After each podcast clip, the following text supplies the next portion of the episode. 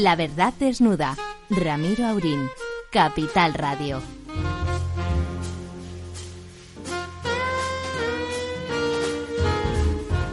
Muy buenas noches, amigas y amigos. Mi primer programa en esta nueva temporada. Hice novillos el miércoles pasado porque estaba en la capital de la Gran Bretaña comprobando hasta qué punto el Brexit sería una estupidez para todos, empezando por ellos. Y bueno, nuestra, antes de empezar, bueno, don Lorenzo Dávila. Muy buenas noches, Ramiro. El maestro Tamames llegará hoy un poquitín más tarde junto con nuestro invitado.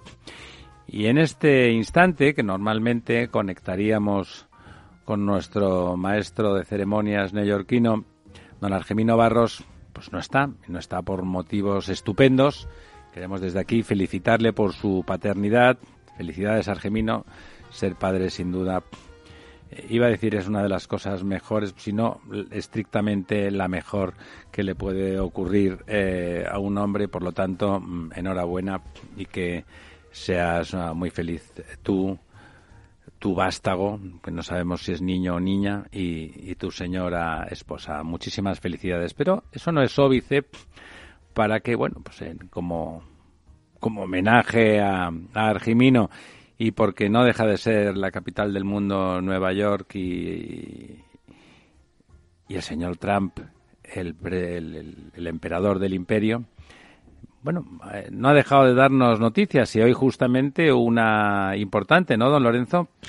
Sí, bueno, la verdad es que el Estados Unidos el siempre, uh, bueno, pues eh, digamos que discutido, ¿no? Eh, presidente Donald Trump pues ha despedido a John Bolton, que era el, el secretario de Estado de Seguridad de, de los Estados Unidos, y la verdad es que, bueno, era una de las personas de lo que ellos llaman los, los halcones, ¿no? De los eh, personajes. Un duro, que en el gobierno, que en el gobierno de Trump ser un duro es ser muy duro. Eh, efectivamente, ¿no? Eh, y bueno, pues sigue un poco en esa línea donde, bueno, pues ha ido despidiendo, eh, además por, por, esa vía de Twitter tan tan propia de él, pues a los al, al ala al ala más extrema. Franco enviaba ¿no? un motorista, él envió un Twitter, ¿no? Sí, bueno, en aquel entonces no había Twitter, habría que ver eh, qué haría Franco hoy día, ¿no? Pero pero el caso es que el señor Donald Trump pues tira de las nuevas tecnologías y ha despedido al señor John Bolton, que, que, bueno, pues ha sido realmente, si lo analizas fríamente, pues ha sido un fracaso de la política exterior y de defensa, de seguridad de, Estados Unidos, ¿no? Pero bueno, él parecía que la eh,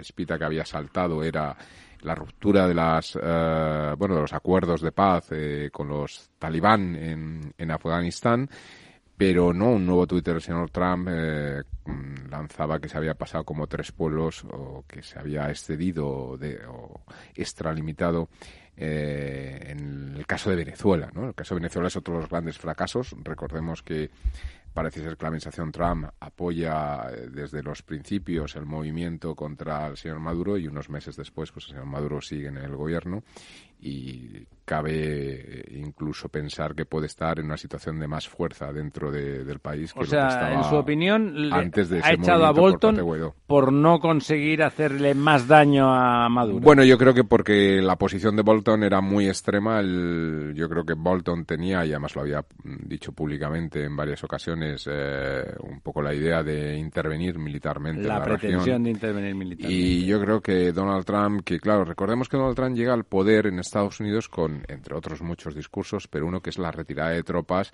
y un poco acabar con el despilfarro económico que suponía la intervención en el extranjero militar del despliegue sí. permanente de los Estados Unidos. Y claro, pues, pues al final, aunque es un señor con un personaje muy belicista, eh, pues está a un año de terminar su mandato y todavía no ha iniciado Momento ninguna de guerra. velas, a lo mejor, ¿no? No, y tampoco ha iniciado ninguna guerra, es decir, más allá de las guerras verbales, pero guerra... De hecho, se ha hecho amigo del señor Kim Jong, ¿no? Es del, otro de los coreano. temas que John Bolton criticó muchísimo, el tema del tratamiento del tema de Corea del Norte.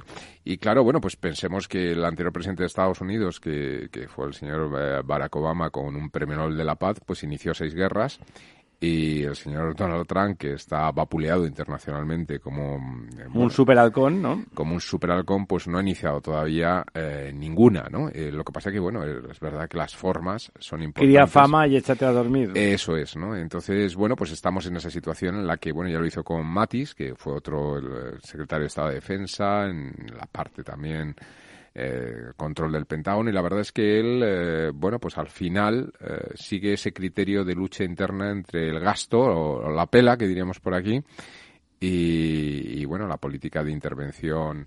Yo creo que vive en una esquizofrenia permanente el señor Trump entre esa especie de no quiero intervenir y quiero ser el más fuerte del barrio, ¿no? Y bueno, pues dentro de esta de este discurso en un eh, digamos en un enfoque muy electoralista, él yo creo que está en esa fase. Él ya está en clave electoral. Él quiere ser reelegido. Eh, yo creo que él viviría como, viviría como una humillación tremenda al no ser reelegido. Y yo creo que él está repasando un poco los, los, puntos de campaña y uno de ellos era retirada. Entonces, ¿Ha habido algún presidente que no fuera reelegido? Sí, hombre, eh, bastantes, ¿no? Pero vamos así, los más recientes le ocurrió.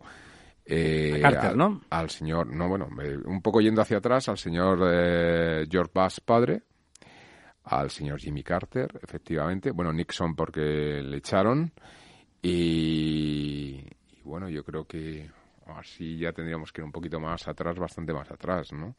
Pero vamos, de los más recientes, de los más recientes, uno del Partido Republicano, que fue George Bush padre, y, bueno, del Partido Demócrata, Jimmy Carter, ¿no? Y, bueno, y Nixon como, como Nixon lo que pasa que bueno, fue por un escándalo, efectivamente, ¿no? Entonces, bueno, pero es verdad que se produjo un cambio de, gobierno en cuanto a partido, etcétera, ¿no?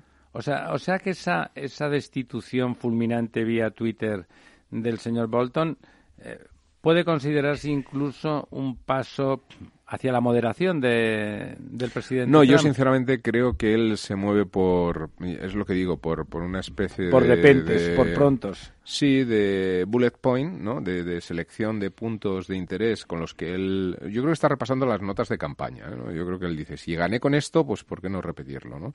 Entonces, uno de los puntos que había en esa campaña era la retirada de las tropas, ¿no? Y un poco una actitud eh, de, de no ser tan belicista. Y yo creo que que bueno, que cree que el discurso de Bolton pues va en la dirección contraria a, esos bullet points, ¿no? Entonces, bueno, pues se la ha cargado, simplemente yo yo creo que es una visión pura y exclusivamente electoralista. ¿Y el Pentágono qué debe de pensar de esa visión menos belicista?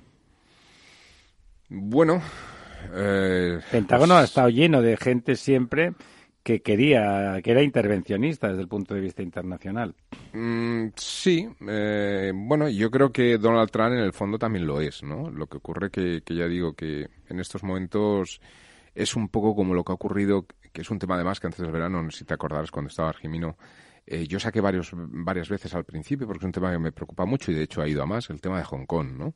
Eh, fíjate que hace poco, esta semana pasada, el fin de semana, creo recordar, o el viernes, hubo una manifestación que salieron todos los eh, manifestantes de Hong Kong con banderas de Estados Unidos. Están pidiendo la intervención de Estados Unidos, ¿no? Entonces, esto es un tema, y más conociendo el carácter norteamericano, esta especie de llamada al, al, liderazgo, eh, cala, ¿no? Y, bueno, hay que frenar porque si no, yo creo que John Bolton hubiera sido uno de los que se apuntan a ese carro también. Ya. Entonces está en una situación de tensión, el mundo ha llegado a un punto de tensión por el discurso en realidad. Y quita un fusible, digamos, ¿no? Sí, otro de los puntos que Bolton quiso fue atacar a, Irán directamente cuando eh, derribaron el drone este estadounidense. Eh, Donald Trump lo frenó en última instancia, de hecho se aprobó, si no si te acuerdas, se aprobó un ataque y lo, lo retiró como en el último minuto, ¿no?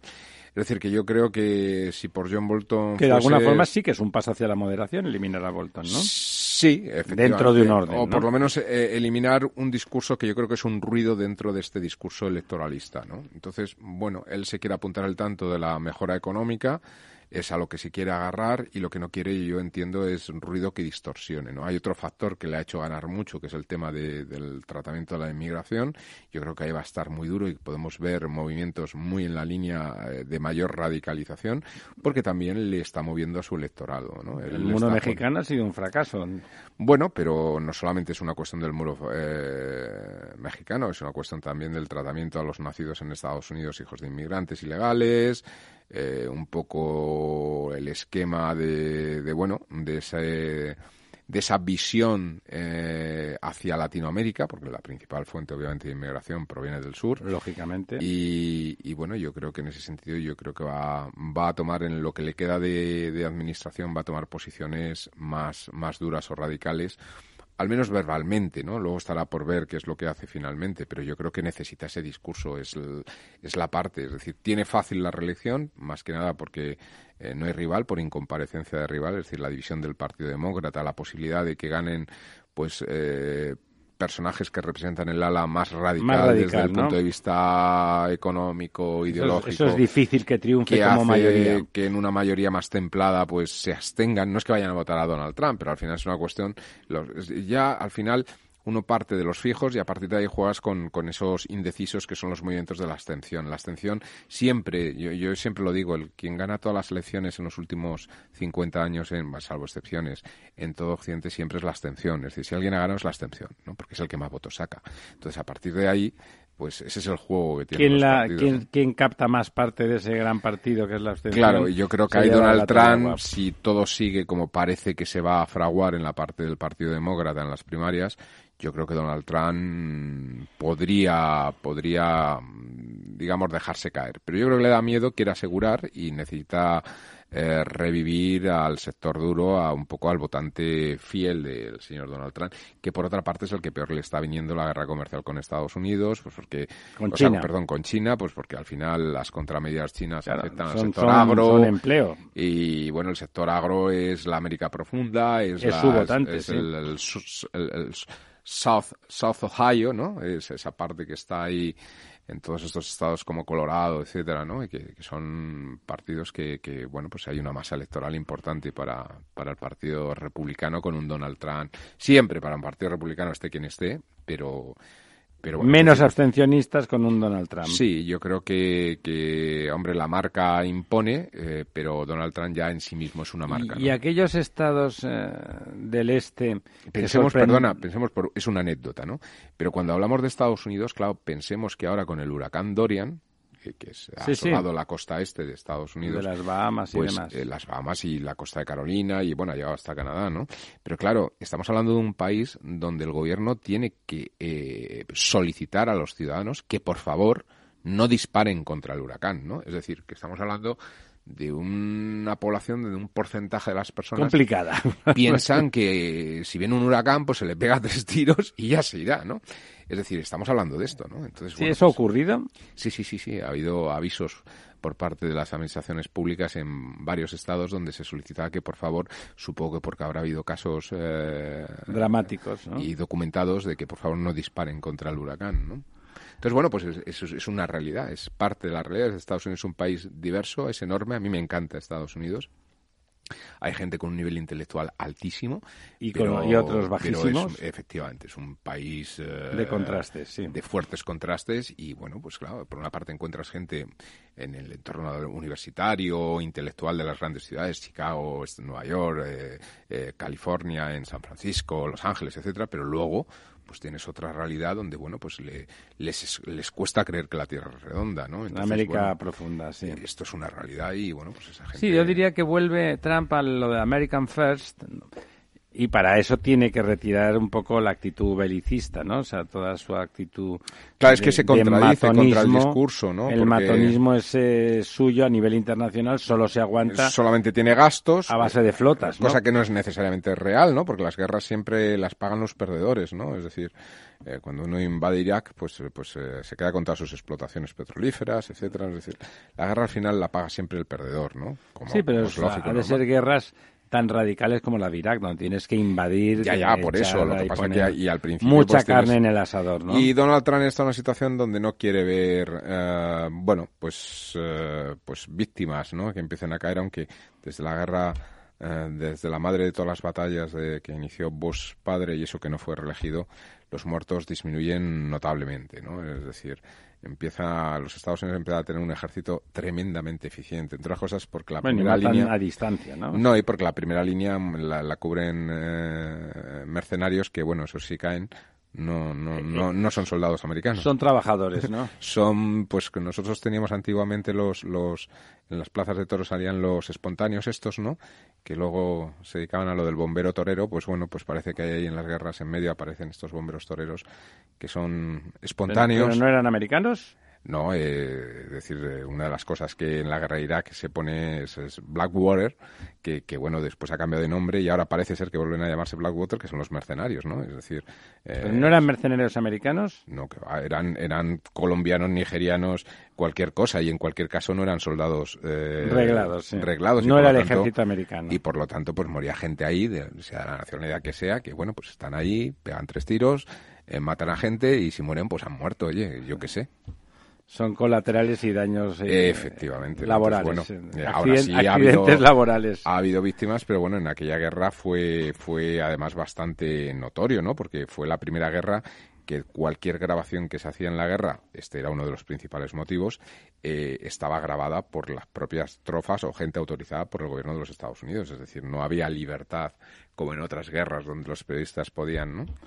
Había censura, vamos. Por, bueno, las grabaciones eran así, ¿no? Yo recuerdo, tuvimos una desgracia de un caso español del señor Couso, no sé si recuerdas. Famoso caso que un, que un M1 Abrams, un tanque, le, disparó en el hotel de periodistas porque no podían grabar desde ningún lado, pues salió con la cámara ahí a tratar de grabar desde la habitación. Y bueno, el, y la defensa oficial del sargento, que era un sargento eh, al frente del carro, es que parecía un bazooka pero está por ver si es que también tenía orden de que no hubiera ninguna cámara por medio, ¿no? Bueno, eh, antes de que suban, están, están en la puerta de nuestro estudio. En cinco minutos los tendremos aquí arriba a don Ramón y a, nuestro invitado. Eh, don Lorenzo, ¿qué me quería decir? No, no, estaba, estaba tratando de comentarte que como has estado en, en el Reino Unido que comentáramos un poco el tema del. Sí, claro. Bueno, bueno, finalmente nuestro enemigo oficial, porque en esta mesa éramos todos eh, anti-Brexiters y sobre todo ante Boris Johnson, parece que se ha llevado una buena somanta de palos, ¿no?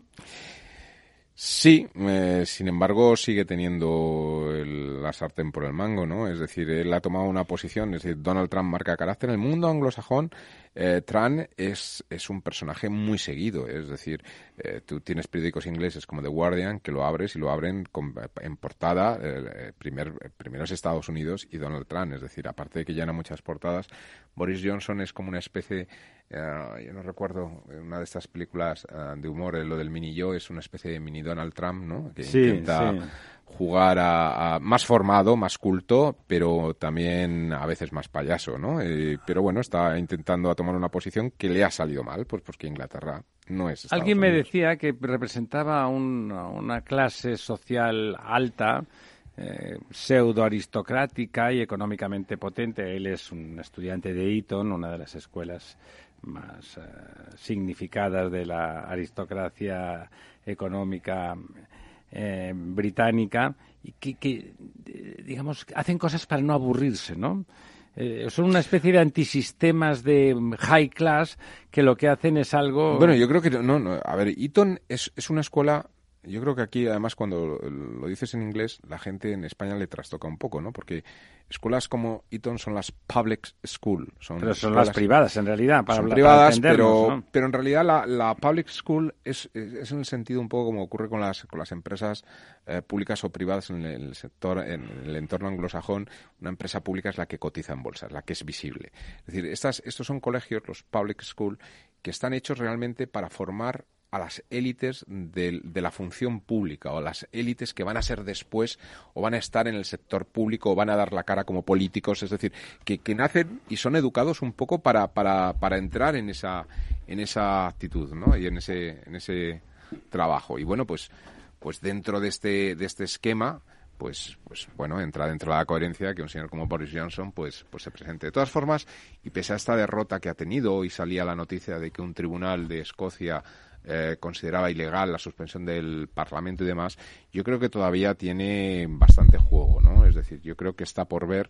Pero ya no tiene la mayoría, le han dimitido. Sí, pero recordemos que él parte de una frase que ya es famosa, se ve en todos los medios de comunicación, que es que preferiría estar muerto en una cuneta antes que, que que, aburrirse un, un, aplazamiento al Brexit, ¿no?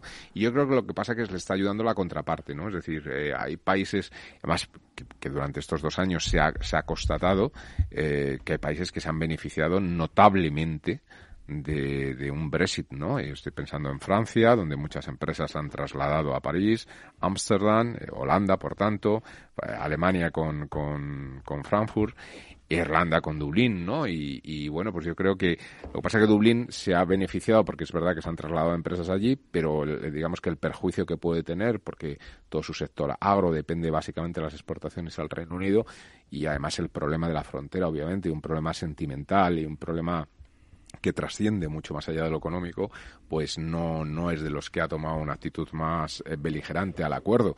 Pero yo creo que en estos momentos Francia y Holanda dice, bueno, pues si no hay acuerdo, ¿por qué le vamos a dar un aplazamiento más al, señor Johnson? ¿no? Y de hecho ya han comunicado, creo que ha sido el ministro de Asuntos Exteriores de Francia y la, ministra de Comercio eh, holandesa, pues bueno, que tendrá que haber motivos y de alguna forma tendrá que haber una justificación real, una convocatoria a elecciones, un nuevo referéndum, algo que esté sobre la mesa para realmente justificar que, que vaya a haber un cambio efectivo. Por lo tanto, Boris Johnson a lo mejor eh, tiene la suerte porque se planteó de que iba a solicitar el aplazamiento y al mismo tiempo iba a presentar otra carta diciendo que en realidad no querían ese aplazamiento, pues para cumplir con el mandato del Parlamento de enviar la carta. Al mismo tiempo de decir que no, ¿no? Claro, y bueno, pues ha habido juristas que han dicho que eso sería incurrir en fraude de ley, y por lo tanto no se puede hacer. Pero bueno, yo creo que si la otra parte le ayuda, pues a lo mejor Boris Johnson se limita a solicitar el aplazamiento y a esperar, cruzar los dedos y jugar a la suerte, que esto es algo que a él le gusta mucho, ¿no? Jugar al azar, él se considera un hombre de suerte, y bueno, hasta ahora no le ha ido mal y jugar al azar. También Cameron se lo consideraba y al final le salió mal la jugada, ¿no? Bueno, pero lo que pasa es que Boris Johnson es más rico de nacimiento, ¿no? Quizá que Cameron. Bueno, pero en cualquier caso es, es, una afición es una afición a los dados, ¿no? Entonces, bueno, pues yo creo que, que, va a tirar los dados o que puede tirar los dados y confiar en que sea la otra parte quien no le dé ese aplazamiento y por lo tanto que se produzca ese Brexit duro que yo cada día lo veo eh, mucho más probable. Ya sé que lo el deseo es que parecía que no, ¿no? Parecía que no. Sí, pero esto es como las elecciones en España y ahora hablaremos, ¿no? Es decir, parecía que habrá, habrá, pero al final cada día que pasa es más probable que haya nuevas elecciones, ¿no? Y bueno, pues con, el tema del Brexit, eh, pues... Don Lorenzo, déjeme eh, a las 22 y 27 minutos que salude. A, ya hemos, hemos avisado al principio que el maestro Tamames y nuestro invitado de hoy llegarían alrededor de las diez y media y aquí están tres minutos antes puntualmente. Don Ramón, la verdad es que suele ser de puntualidad británica y llega tres minutos antes eh, siempre a las citas. Don Ramón se le saluda no los que van a morir, como, como decían los romanos, no morituri. A veces Efecteti saluta. saluta. Exacto. Y a nuestro invitado de hoy, que ha venido uh, de la mano de nuestro, de nuestro profesor Tamames, don Fernando Vallespín. Don Fernando, Muchísimas gracias por estar con nosotros esta noche. Estoy encantado, estoy absolutamente encantado.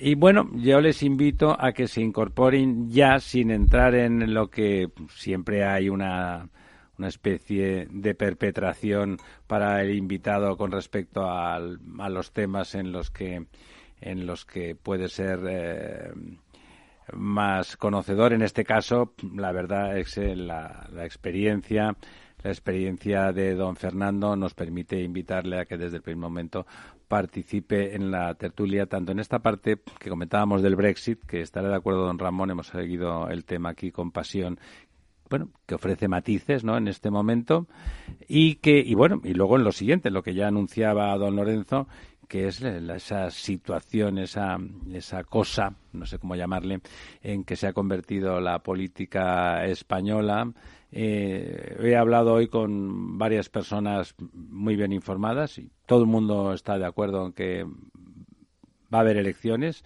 Bueno, decir que están de acuerdo es una expresión probablemente impropia en este caso, sino que creían que, dadas las circunstancias y las informaciones que había, eh, lo normal sería que hubiese que hubiese elecciones. Luego entramos, pero me decía incluso alguien conocedor bien del Partido Socialista por dentro, que creían que finalmente eh, don Pedro Sánchez está dispuesto a hacer un Rajoy y no aceptar la, el, próxima, la próxima que sea de ser candidato a la investidura porque realmente tienen el temor de que, de que el señor Iglesias les diera sus votos sin más con tal de después hacer lo cual en la dinámica última de Iglesias de buen jugador de cartas lo creo que sus cartas las ha jugado bien ¿no? primero renunciando a ser ministro y después sí, don Ramón me pone cara, pero yo creo que sí, las ha jugado bien. No tenía muchas cartas y yo creo que las ha jugado y por lo tanto eh, no al, decirle sí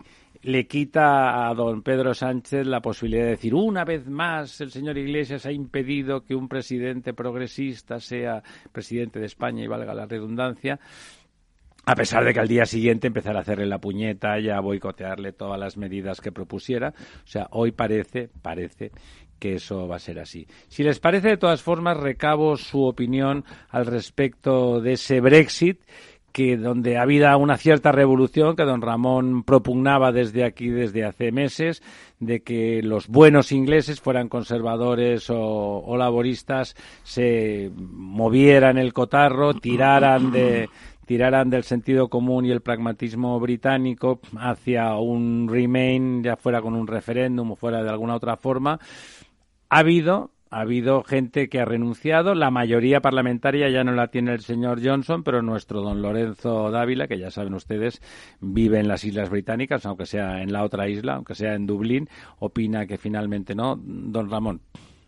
Hombre, yo creo que la visita de, de Johnson al presidente de la República de Irlanda ha sido muy expresiva en el sentido de que el backstop eh, alternativo a la unión aduanera no existe.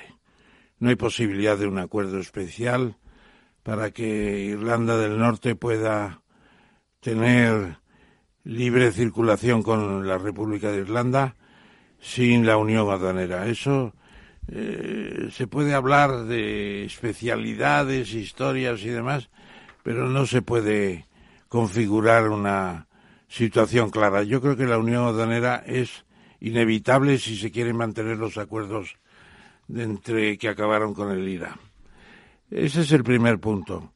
Y luego, pues, eh, ya está previsto por decisión del Parlamento que eh, tiene que haber un acuerdo, que no puede haber un Brexit salvaje, eso también está previsto, y que si fuera necesario habría que pedir una ampliación del plazo, cosa al 31 de enero me parece que es, cosa que la Unión no está muy dispuesta a No por la labor, ¿no? Como decía. Por lo menos Francia ya lo ha dicho, Holanda también, España no ha dicho nada, siempre nos reservamos la decisión para ver por dónde van los vientos, pero yo creo que Johnson lo tiene muy mal lo tiene muy mal y al final pues va a tener que aceptar el acuerdo con la señora May, porque no hay otro, no hay otro. Y no va a haber posibilidad seguramente de prorrogar. Eh, lo que pasa es que el acuerdo con la señora May establece una unión aduanera indefinidamente hasta que llegue a un nuevo sistema de la frontera irlandesa. Un limbo, un extraño limbo. Una situación extraña y Johnson en esas circunstancias no puede hacer un tratado de libre comercio con Estados Unidos, que es lo que quiere. Lo que quiere es hacer una isla privilegiada con una situación especial con el primer mercado del mundo. El Estado 52. Claro, el Estado 54, con Irlanda, Escocia, Gales, Inglaterra. Bueno, pero eso es, es imposible si hay unión aduanera. O sea que lo tiene mal. Lo que pasa es que de este hombre se puede esperar cualquier cosa. Se puede esperar cualquier cosa. Yo me quedo ahí. Me quedo ahí y creo que al final tendrá que haber algún tipo de acuerdo y la unión aduanera es inevitable porque si no se mantiene un tiempo, el túnel del Canal de la Mancha del que nadie habla, eso va a ser una especie de... De infierno. De infierno total como tengan que inspeccionar todos los contenedores que pasan por ahí, es imposible, imposible. Y luego el resto de las relaciones internacionales también es imposible.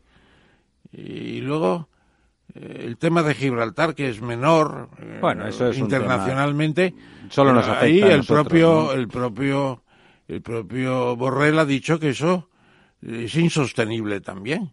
Bueno, eh, yo me quedo ahí. Yo, yo lo veo muy mal y este hombre está enloquecido y tiene ya la cosa muy cortada. Yo apuntaría, antes de dar la palabra a nuestro invitado, Fernando Vallespín, hoy salían números esta semana sobre los camiones españoles de, de frutas y verduras frescas que llegan todos los días a- al Reino Unido.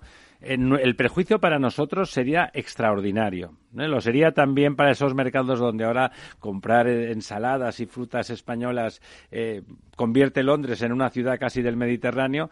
Eh, para ellos sería un perjuicio a su calidad de vida. Desde luego, en las rentas de los agricultores españoles, por ejemplo, por ejemplo, sería muy grave. Don Fernando, ¿cuál es su punto de vista? Bueno, vamos a ver, yo creo que hay dos, em, dos dimensiones diferentes ¿no? en todo esto. Una es, es, diremos, lo que va ocurriendo en el día a día, ¿no? Y luego hay otra dimensión que a mí es la que me parece más interesante, ¿no? Quizá por, por mis distorsiones así de politólogo. Y es lo que eso está expresando, ¿no? En cierto modo, es decir, que detrás de lo que está ocurriendo, detrás de las noticias que vamos, que vamos enlazando, ahí eh, están saliendo a la luz pues una, una constelación nueva, ¿no? De, de relaciones sociales, de, de elementos que tienen que ver con, que, parece que este es el elemento más grave, que es de puesta en cuestión de los procedimientos de la democracia parlamentaria, que yo creo que es uno de los graves o de las más graves consecuencias de lo que está pasando. Eso a nivel, Bien. a nivel británico. El británico, eh, pero bueno, que no solamente está ocurriendo en el Reino Unido, ¿eh? ojo, esto yo creo que se está percibiendo en otros lugares. Entonces, claro, hay, hay, hay un primer, una primera cuestión que me parece que es, que es tremendamente importante y es, vamos a ver, hasta qué punto se puede convocar a un pueblo a un referéndum respecto de algo eh, cuya letra pequeña, es decir, respecto a un contrato cuya letra pequeña, pues no se les ha explicado, ¿no? Que es lo que pasó con el referéndum del Brexit. Y ahora se está aplicando la letra pequeña, con lo cual, claro, realmente, si uno cuenta que se quiere separar de Europa para volver a ser grande, ¿no? Que eso es un poco el, El volver a discurso. ser soberanos, que es el discurso. Pero resulta que somos tan interdependientes. Esto es muy importante porque esto enlaza con nuestro problema catalán también. ¿eh? O sea que de ahí podemos aprender muchas lecciones. O sea, uno no se puede divorciar. ¿eh? Tan Porque- fácilmente, ¿verdad? Tan fácilmente, sino que bueno, que es que tenemos hijos, tenemos propiedades en común y sobre todo nuestra vida cotidiana está tan interrelacionada que las consecuencias para cada una de las partes pueden ser tremendas. Y claro, aquí nos encontramos con que una de las partes tiene muy claro qué es lo que quiere, que es la Unión Europea, y que eso le permite poner un conjunto de condiciones, entre ellas el famoso backstop este irlandés, y luego está la otra parte que realmente se está enfrentando a algo que había medio anticipado, que a la hora de la verdad se da cuenta de que es mucho más terrible de lo que era, ¿no? Eh, y que ha provocado eh, la aparición, eh, una aparición salvaje de un nuevo populismo que representa muy bien Boris Johnson, que está tratando de hacer algo que no se había dado nunca en el Reino Unido, que es poner el pueblo en contra del Parlamento. Diciendo eso del pueblo ha votado a favor del Brexit, ustedes ¿eh? no pueden impedirlo. O sea, irían en contra de la voluntad popular cuando realmente están sentados allí porque han sido elegidos por el pueblo. O sea, que es un, un intento de enfrentar voluntad popular con sistema de representación parlamentaria. Y ahí es donde está el tema grave porque eso está poniendo en crisis a la, la propia Constitución británica. La democracia liberal en sí misma. Claro, no, y, la propia Constitución británica, porque claro, se monta sobre, eh, sobre convenciones, es, es puramente consensual. No, ay, etcétera. perdón por la interrupción. Le preguntaría yo con la venia de nuestro moderador, a Fernando Vallespín, ¿qué precedentes hay de cierre del Parlamento en la época moderna? Ninguno. ¿Puede un presidente del gobierno cerrar un Parlamento? Hombre, legalmente, ahora el, el- el juez escocés este que ha, di- ha dicho que esto es ilegal, pero bueno, por lo que yo he leído en la prensa británica, eh, cabría dentro de la legalidad constitucional británica y de hecho la reina sí lo ha interpretado desde el momento en que ha dado el, en que ha dado el placet, pero no es un problema de legalidad. Yo creo que el problema de fondo es el, el cómo se utilizan las normas o cómo se extienden las normas para romper con otras normas, como puede ser la soberanía plena parlamentaria, ¿no? que, en, En el sistema británico la soberanía reside en el Parlamento. Es la utilización de la democracia contra la democracia. Contra la democracia. Entonces, claro, eso, y ese es el giro populista. El Economist esta semana decía algo que me parece que es muy impresionante. Dice, por primera vez, o sea, cuando vengan las próximas elecciones británicas, que ya no puede faltar mucho, por primera vez no va a acudir ningún partido de centro-derecha a las mismas, porque el Partido Conservador ya se ha ido al monte, ¿no? Se ha convertido en un, en un partido disruptivo del del orden, incluso del propio orden constitucional y populismo por tanto, de derechas, ¿sí? populismo puro y duro, ¿no? Entonces, claro, luego con un líder del de la oposición laborista, que es un izquierdismo de los 60, es decir, muy pasado de moda. Entonces, claro, se están enfrentando radicalismos y el resto está fragmentado. ¿No? Entonces, claro, el, ¿cómo se gestiona eso? ¿Y eso, don Fernando, representa a la población británica? Yo vengo de Londres y me parece que eso no representa para nada la forma de vida contemporánea. No es el Reino Unido. No, es, es la clase política inglesa, pero yo creo que también, vamos a ver, yo creo que lo que está pasando en España nos vuelve a ubicar en el 15M, ¿no? No nos representan. no nos representan. Se siente representado ahora mismo por el espectáculo que estamos viendo últimamente en nuestro Parlamento. Es decir, hay una crisis de representación de caballo en todos los sistemas eh, democráticos y yo creo que esta es la mayor crisis que tenemos que está provocando una fractura de un intangible sin el cual no pueden vivir los sistemas, estos sistemas de los que estamos hablando, el sistema democrático, que es la confianza. En el momento en que los ciudadanos ya no confían en sus dirigentes es cuando estamos ante uno de los graves problemas. Yo creo que esto es lo que está ocurriendo no solamente en el Reino Unido, en muchos otros lugares también. Claro, se nos ha olvidado, pero recordemos la revolución que supuso la aparición de Macron. Macron acabó con la clase política francesa tradicional. Es decir, se han quedado prácticamente Le Pen y él. ¿eh?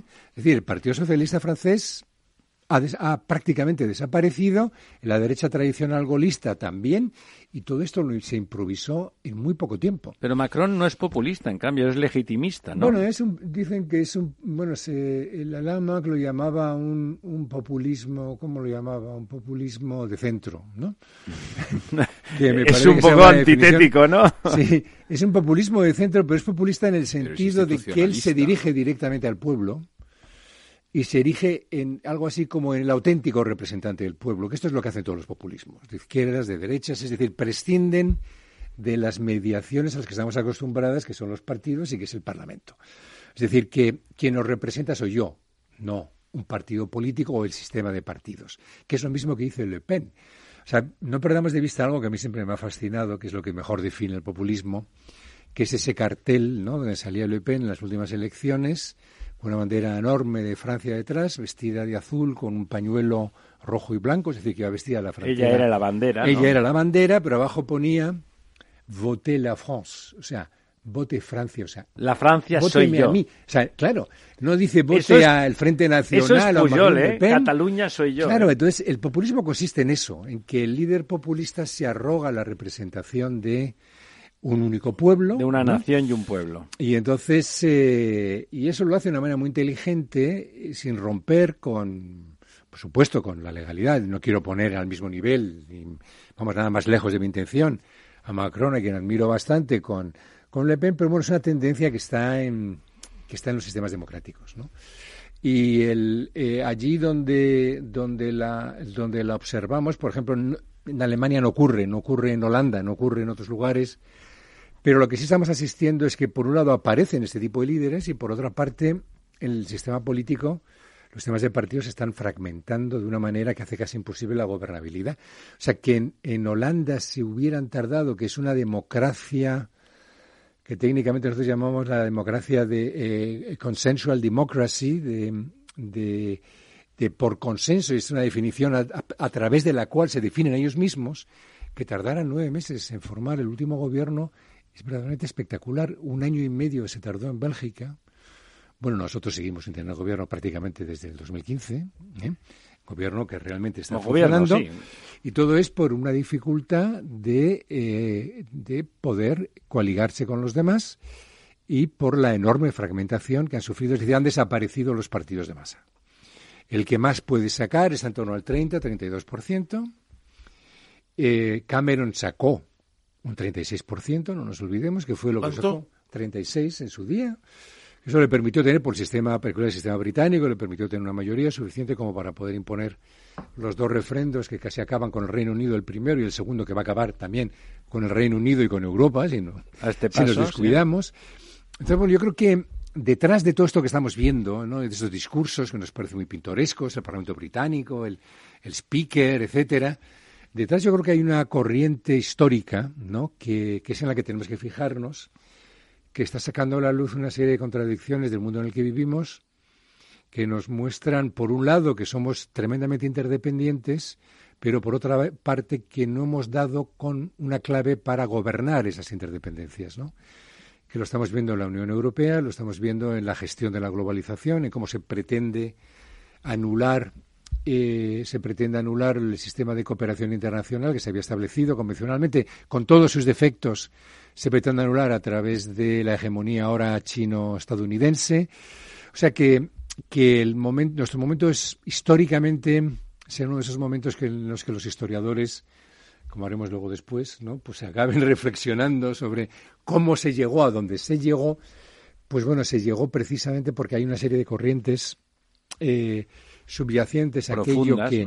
Sí, además, yo en esto soy, lo reconozco, de enfoque marxista, la base material condiciona la forma de ver el mundo, detrás hay una revolución tecnológica que está poniendo todo patas arriba, ¿no? En la actualidad. Actualidad.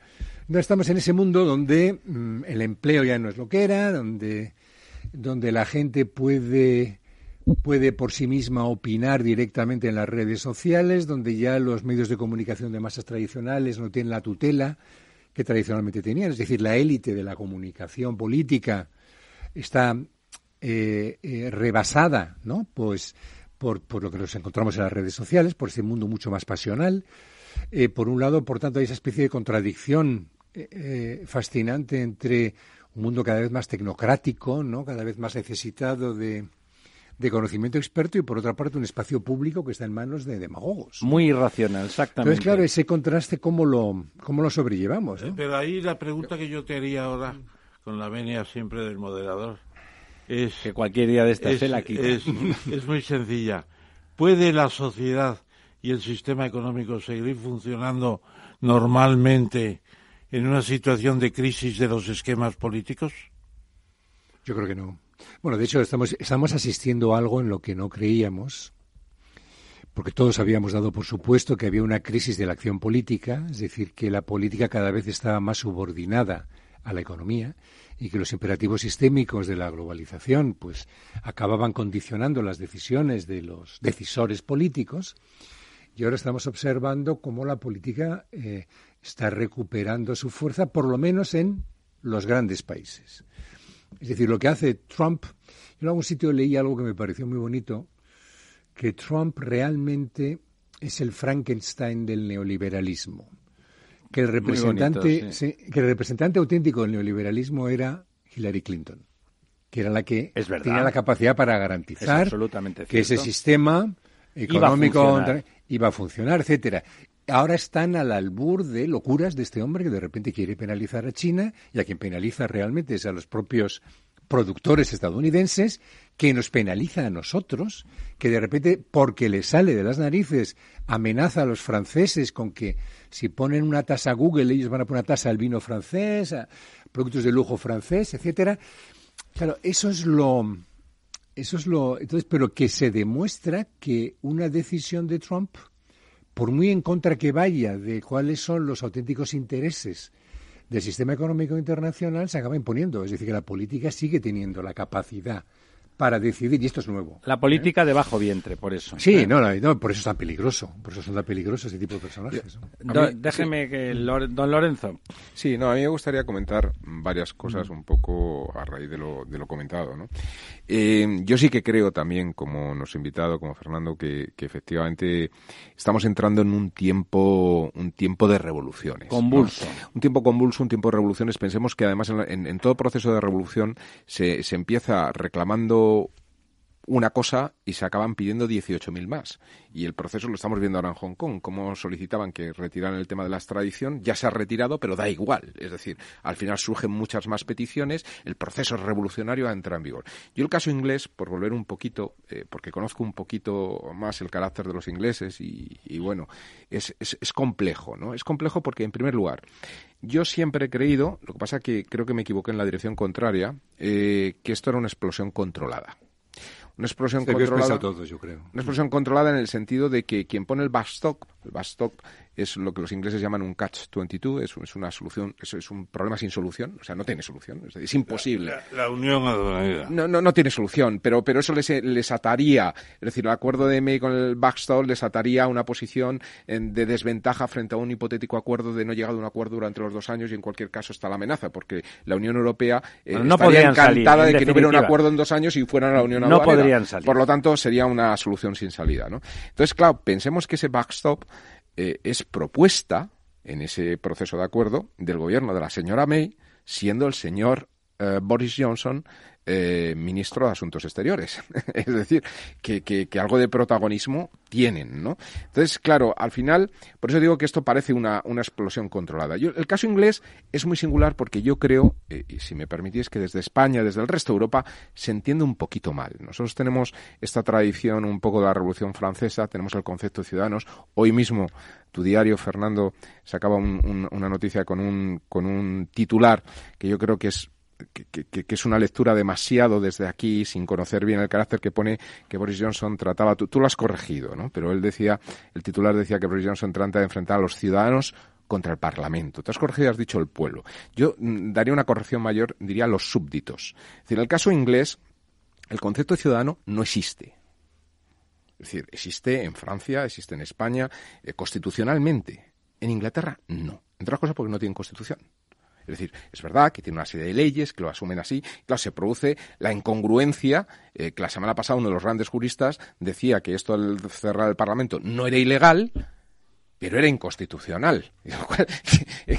bajo una concepción nuestra, si esto es inconstitucional, es ilegal, es que va contra la ley suprema, ¿no? O sea, es, como un imposible, es, es, es, una otro Claro, ¿no? Entonces yo creo que lo de la explosión contra Boris Johnson ha manejado muy bien las formas. Piensa que aunque el Parlamento, yo ahí Ramón creo, eh, eh, no es cierto, es decir, en el Reino Unido se cierra el Parlamento todos los años. Eh, lo que ocurre que esta vez se ha dado un bombo, y además el momento no era el adecuado, y se le ha dado un protagonismo especial a la reunión de Boris Johnson con la reina. La reina cierra el Parlamento. En ese concepto del súbdito, se es súbdito de la reina. Ojo, lo digo porque esto yo en Irlanda eh, lo vivo mucho en el discurso político, porque claro, ellos, su gran ruptura en su proceso de independencia es dejar de ser súbditos para convertirse en ciudadanos dentro de una república, etcétera. Es decir, este cambio, ese, ese, matiz intelectual, los ingleses son muy, los anglosajones son muy de matiz, en Irlanda lo viven muy, muy profundamente. Para ellos, esa es la diferencia entre el norte y el sur. Al norte de la no frontera son súbditos, al sur somos ciudadanos. Esto es un matiz importante. Yo creo que por eso el, papel de la reina es importante y esa explosión controlada está. Yo hasta hace muy poquito pensé que la explosión controlada es porque al final acabaremos con un segundo referéndum. Ahora me empiezo a creer que este sueño de la segunda Singapur o la Singapur más grande, etcétera, o ese acuerdo con los Estados Unidos y demás, ese sueño de, de, entrar o crear una especie de, de singularidad. no, de crear, de convertirse en el centro de ese mundo anglosajón que ellos consideran que puede controlarlo todo, pues a lo mejor, pues no sé cómo va a acabar, ¿no? Porque el lobby eh, eh, irlandés que hay en Estados Unidos ya ha indicado de que ese acuerdo va a ser complicado si, si rompen los acuerdos de Viernes Santo. Y a lo mejor acaban, como ocurrió con el, con el cantón de Cartagena, que también solicitaron formar parte de, los Estados Unidos y ser un Estado de Estados Unidos, pues a lo mejor acaban que no se convierten esa Escocia, Inglaterra y demás en los Estados de Estados Unidos y acaban con más problemas. Pero al margen de eso, lo más importante, y por seguir con lo de Fernando, sí que es verdad que yo creo que hay un movimiento de fondo que ya digo que, es revolucionario. A mí una de las cosas, que además es cierta, porque un estudio que salió hace poco, no recuerdo la autora, de una profesora de Harvard, que decía la cifra mágica era el 3,5. Ella decía, con el 3,5% de una población se puede montar una revolución. Y en realidad es verdad. Es decir, tú coges un país como España y dices que es un 3,5% de la población. Pues un millón y medio. Es decir, un país que, tiene un ejército. que son prácticamente la, digamos, los independentistas catalanes. bueno, sí, pero ¿qué quiere decir? Dos millones y medio, ¿no? Claro, pero, pero que eh, dices, eh, en un país como España, con un ejército de 100.000 personas, que se pongan enfrente un millón y medio, si, si realmente están motivados, joder, un 3%. Te recuerdo que la revolución monta los bolcheviques eran 60.000. Bueno, pues, para una población de más de 100 millones. Me lo confirman, ni siquiera el tres y medio, pero quiero decir que realmente un grupo pequeño, eh, muy motivado, de alguna forma, bien organizado, mm. planificado y demás, pues puede acabar montándola fuerte, ¿no? Y efectivamente vivimos un momento de fuerte incertidumbre donde la sociedad pues nos perdemos en estos populismos. Hombre, yo creo que para Macron, yo sinceramente, si me lo permites, Fernando, yo creo que además del líder carismático que se, se, se autonombra eh, representante del pueblo, en, una, en un populismo hace falta la ruptura con lo institucional y Macron yo creo que está siendo es desde un principio absolutamente un claro defensor de las instituciones. Y yo creo que con eso eh, tacharle de popular, populismo no, No, yo digo que lo decía que... Los mecanismos que Bueno, el, el, discurso, ¿no? Más que nada el el discurso, pero hay algo que, has dicho que está, que está bien visto y, que es una de las peculiaridades del sistema británico, ¿no? Y es que el sistema británico no diferencia prácticamente entre gobierno y parlamento. Porque se entiende que no hay gobierno sin apoyo parlamentario. Claro, lo que se ha roto. La Cámara Baja es una Cámara de Lores, ¿eh? Ojo, que no está electa. Claro, entonces eh, es una cosa que, eh, que la, lo que ha provocado el Brexit y por lo que ha sido tan disruptivo para el sistema democrático británico es que ha conseguido que se rompan los dos grandes partidos que eran los que vertebraban el sistema, ¿no? Entonces, claro, el, Partido Conservador fue el que conspiró contra Theresa May, con lo cual, eh, digamos, la consecuencia inmediata es que el gobierno se encuentra con que no tiene apoyo en el Parlamento, que esto es inédito, porque claro, si no, no podría ser gobierno, en teoría, ¿no? Entonces, claro, ahora el, el, nuevo titular del, de la posición de primer ministro eh, apoyándose en algo que es completamente, que es de finales del, del 18, me parece, que es, pues bueno, un, poco más allá de la Revolución Gloriosa de 1688, debe ser, que es la, la, prerrogativa real, que fue sobre la que teorizó incluso John Locke y tal, ¿no? O sea, es decir, se apoya en una prerrogativa de la reina, ¿no? Para cerrar o abrir el Parlamento cuando cuando le, venga bien incluso para intervenir políticamente en cuestiones, digamos, que no le competen que ahí la lucha del pueblo contra el Parlamento es la reina contra el Parlamento. Entonces ahí el, es importante. Sí, pero pero se mantiene una reserva de la que nunca había hecho uso el monarca británico, los monarcas británicos desde pues bueno, desde después de la famosa Revolución Gloriosa, que fue una revolución incruenta, que fue fue un golpe de mano, digamos, parlamentario, fundamentalmente, eh, y ahí es donde, donde realmente lo que nos encontramos es con, con una situación nueva, donde, claro, unas instituciones que están pensadas para estar perfectamente coordinadas, como puede ser el Gobierno y el Parlamento, pues de repente se extienden, se divorcian. Y entonces, claro, eh, esto aquí, por ejemplo, nosotros no podemos tener un gobierno que no tenga ya una mayoría en el Parlamento y si cuando deja de tenerla, pues inmediatamente se convoca elecciones, etcétera, ¿no? Pero allí, por, por, ello, por una, una ley que se habían dotado ellos mismos, tú solo puedes convocar elecciones si tienes dos tercios del Parlamento que te autoriza a convocar elecciones, que es con lo que se ha encontrado el famoso Boris Johnson. Pero yo te voy a hacer una pregunta muy concreta, que creo que además es lo decisivo para lo que va a pasar. La decisión del Parlamento de decirle a Johnson que no puede eh, ir a un Brexit, salvaje. Eh, ¿Eso lo va a respetar Johnson? Oh, perdón, la pregunta es, ¿lo tiene que respetar? No, sí, vamos a ver. Ya se votó con May. Se lo ¿eh? pasa por el arco de triunfo. No, se lo puede pasar por el arco de triunfo bajo dos condiciones. Vamos a ver, la primera es que previamente, lo que pasa es que no lo va a poder hacer antes del 31 de octubre, ¿no?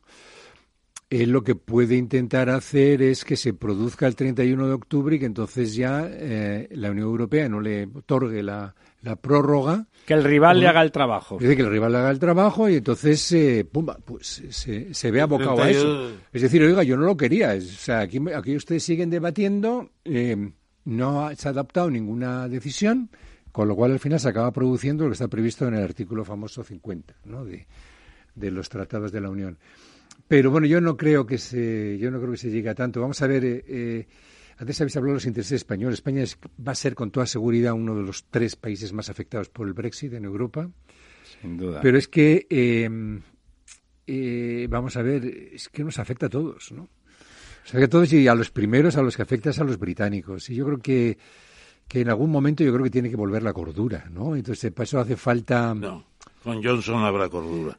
No lo sé. Don, decía usted una cosa eh, que me parece que estoy de acuerdo. En realidad, el momento, eh, el momento histórico es tan disruptivo que todo está cambiando y el sistema nos está acoplando, ¿no?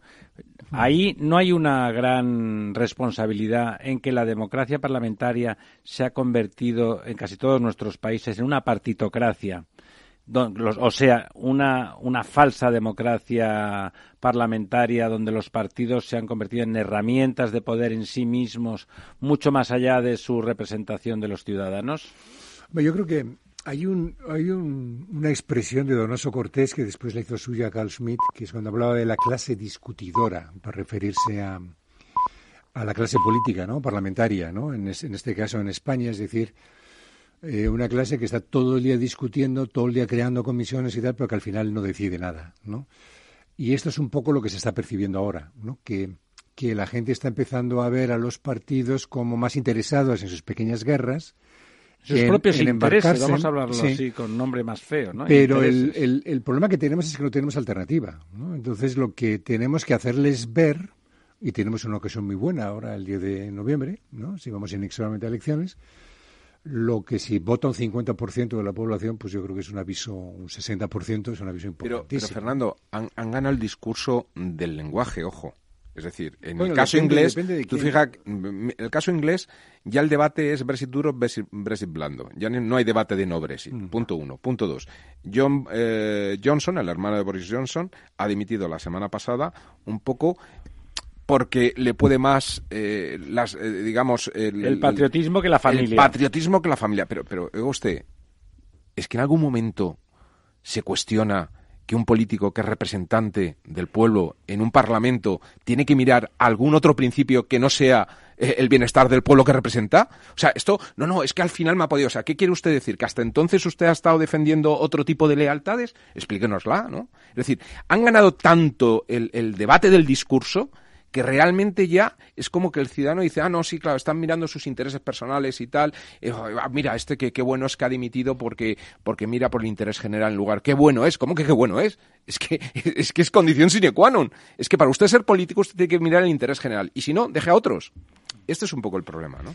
Antes de entrar, don Ramón, en el tema para el que habíamos invitado, aunque, vamos, es difícil pensar que no lo habíamos invitado para lo que nos estaba explicando don Fernando, me ha parecido que, entrar en ese análisis un poco más profundo y menos coyuntural, menos contingente y más de, de, corriente profunda sobre la realidad política que está ocurriendo en Europa, no solamente el Reino Unido siempre es más expresivo que otros. En Occidente en, general, todo el Occidente parlamentario, todo el Occidente democrático, me parece que es un tipo de reflexión que es la que se impone ahora si queremos entender algo y queremos cambiar las cosas para que puedan llegar a buen puerto, para que lleguemos a buen puerto sin que ocurra entre las dos situaciones estacionarias que lo que haya en medio no sea una revolución, sino sangrienta, sí terrible económicamente y de, y de, consecuencias sociales eh, eh, tremendas. Eh, primer apunte, simplemente ya antes de darle a don Ramón la palabra para que introduzca el tema para el que nominalmente invitábamos hoy a don, a don Fernando. Una apuesta, vamos, don Fernando prácticamente ya lo ha dicho, usted cree que el día 10 tendremos elecciones, ¿verdad? Sí. ¿Está convencido? A mí me han dicho que también que sí. Estoy convencido a menos que... Vamos a ver, a menos que se produzca lo que puede temer el PSOE que se produzca, ¿no? Que es que cuando el rey haga consultas, que imagino que consultará a Podemos también, una coalición, digamos, una puesta de acuerdo entre Podemos y algunos otros líderes, como puede ser los de Esquerra o... Les digan que van a apoyar al señor que Pedro Sánchez, que no entienden, que no entienden por qué, no se presenta, si tiene posibilidad, diríamos, de, de tener un voto de investidura favorable, que desde luego es una trampa saducea. Totalmente. Pero, mm, digamos que le joroban, eh, digamos, la estrategia de ir a nuevas elecciones. Se, la boicotean, ¿no? Entonces, eh, bueno, yo creo que la, la, situación política está tan, tan revesada que mm, a mí esto me parece poco viable, ¿no? Y poco poco probable, pero bueno, yo ya cada día me, me, me decían, me decían desde dentro del partido que está dispuesto a hacer un Rajoy, veremos si es verdad. lo que yo creo es que las conversaciones, si el rey decide abrirlas, yo creo que sí, yo creo que sí. Debe su- de abrirlas. Mañana ¿no? va la presidenta de, no de le queda Cortes remedio, y- ¿no? decide abrirlas, por finalmente vamos a ver que Iglesias y Garzón se convierten en monárquicos, porque se van a dar cuenta de que el rey es un, un interlocutor para todo el arco parlamentario que va a pasar en las consultas y se van a dar cuenta de que el rey está por por la no no elecciones otra vez y se va a dar cuenta de que el rey puede presionar también a, a Sánchez diciéndole pero Sánchez si Garzón y Iglesias te apoyan incondicionalmente en cualquier Don situación Ramón, y los independentistas, eh, ojito. los eh. independentistas, Y los independentistas. vendrán detrás No, pero de Iglesias. son Porque necesarios, sin los ¿eh? votos de Iglesias no hay, no hay elección. Pero son necesarios. Que el rey apoye un gobierno que penda de los independentistas mm, no está muy claro. Que sea el rey va a ser un super Mattarella. Mattarella ha resuelto la crisis italiana muy bien. Y el rey puede Sí, decir... pero el presidente tiene más capacidad para eso que Sí, nuestro, que nuestro bueno, monarca, ¿no? Es, es un político, no es un rey. Claro, ¿no? Claro. Don Lorenzo, ¿usted qué cree? Bueno, yo, yo veo efectivamente elecciones. Yo creo que, que no va a haber posibilidad de acuerdo y, y yo no creo que el señor Sánchez vaya a entrar en la trampa saucea, como decía Fernando. No, yo, yo veo, yo veo claramente que, que vamos a elecciones, ¿no? Entonces, bueno, está por ver qué va a pasar después de las elecciones. Yo creo que es el siguiente debate. Yo, el rey, creo que eh, está obligado, vamos, a hacer, Hacer esa- consultas, sí. esas consultas y está obligado efectivamente a proponerle al señor Sánchez si efectivamente hay voluntad por parte de ciertos partidos a que a que intente montar una sesión de investidura pero yo creo que Pedro Sánchez no va a entrar ahí o sea va a hacer efectivamente lo que hizo Rajoy en su momento de decir no pues que, que venga el siguiente partido y que a ver si el señor Casado que es el segundo en continuación consigue montar esas mayorías ¿no? Don Ramón, entremos en el tema donde nuestro amigo Fernando Vallespín nos iba a presentación ilustrar. súper breve, porque además ya ha hablado y ya le conocen nuestros oyentes eh, mejor que, que de lo que yo puedo explicar. Eh, Fernando Bellespín es catedrático de Derecho Constitucional en la Ciencia, Autónoma. ciencia política. ¿Eh? Ciencia política. Ciencia política, llámalo H. Sí, Bueno. el viejo Ciencia derecho- política. el viejo derecho político. Bueno, no sé por qué se llama ciencia política y no constitucional, pero en fin, bueno, es más amplio ciencia política, indudablemente. Me gusta. Yo siempre tuve un catedrático de, dere- de derecho político. Derecho político, que de ahí, ¿Te salen, ahí de salimos qué- todos. qué catedrático tan impresionante que escribió los comentarios de la Constitución de 1931? ¿Quién? Eh, eh, ¿García Pelayo? ¿Quién? No, no, él se llamaba... Tú te acordarás, unos comentarios. Sí, Porque la usted, don ¿no? Ramón, no. No, tampoco, tampoco. Yo es que no me acuerdo ahora. Continúe. Bueno, Pérez Serrano. Ah, Pérez Serrano, sí. Nicolás Pérez inmenso, Serrano. inmenso, Sí, sí, sí. inmenso. Bueno, y segundo, eh, yo creo que es una cosa muy importante, porque los artículos de periódicos se escriben a veces para decir, pues ya he puesto el huevo de esta semana o de este mes. Y en el caso Pues de- usted es una gallina En el caso clueca. de Fernando, no. En el caso de Fernando, yo creo que los artículos le salen del pensamiento y del corazón. Es decir, ¿quién se acuerda ahora aquí de la República de Weimar? Eh, mucha gente no sabe ni dónde está Weimar ni lo que fue la República de Weimar, pero fue el intento de reconstitucionalizar Alemania, o mejor constitucionalizar, porque Alemania había, si- había sido una autocracia siempre. El Kaiser, el Kaiser Guillermo II era un autócrata. Y Weimar es un intento de que Alemania se convierta en un país democrático. Pero claro, entre la Gran Depresión y Hitler, que lo aprovechó muy bien, aquello se fue al garete. Pero hubo un momento de esperanza. Y el artículo ese a mí me gustó mucho, que publicó hace poco en el, en el país.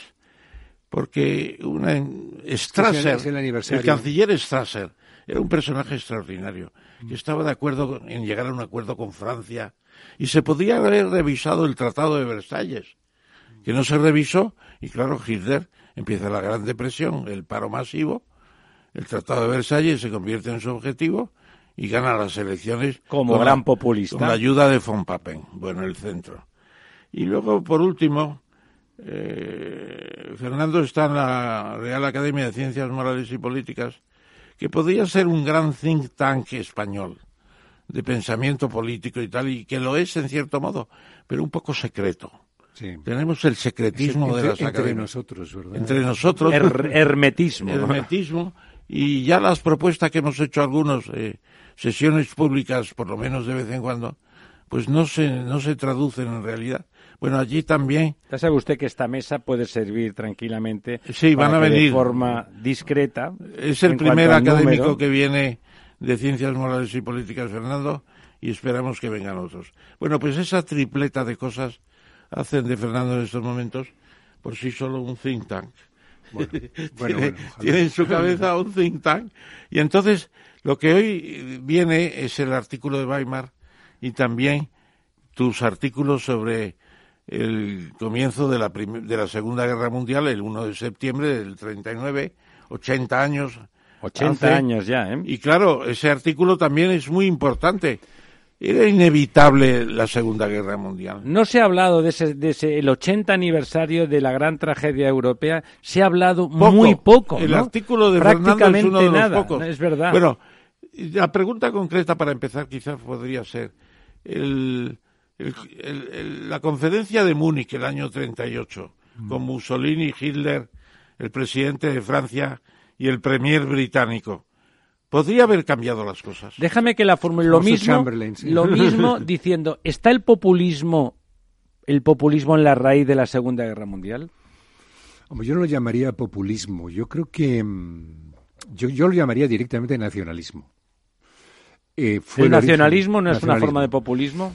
Eh, no, el populismo es, es más bien la retórica. Eh, desde luego, el populismo, digamos que es una es, es una pseudoideología que, que porque bueno, muchas veces lo que pasa es que confundimos la retórica populista con la ideología populista. Pues es que si fuera si el populismo fuera una ideología no podría ser de derechas y de izquierdas. ¿no? Claro.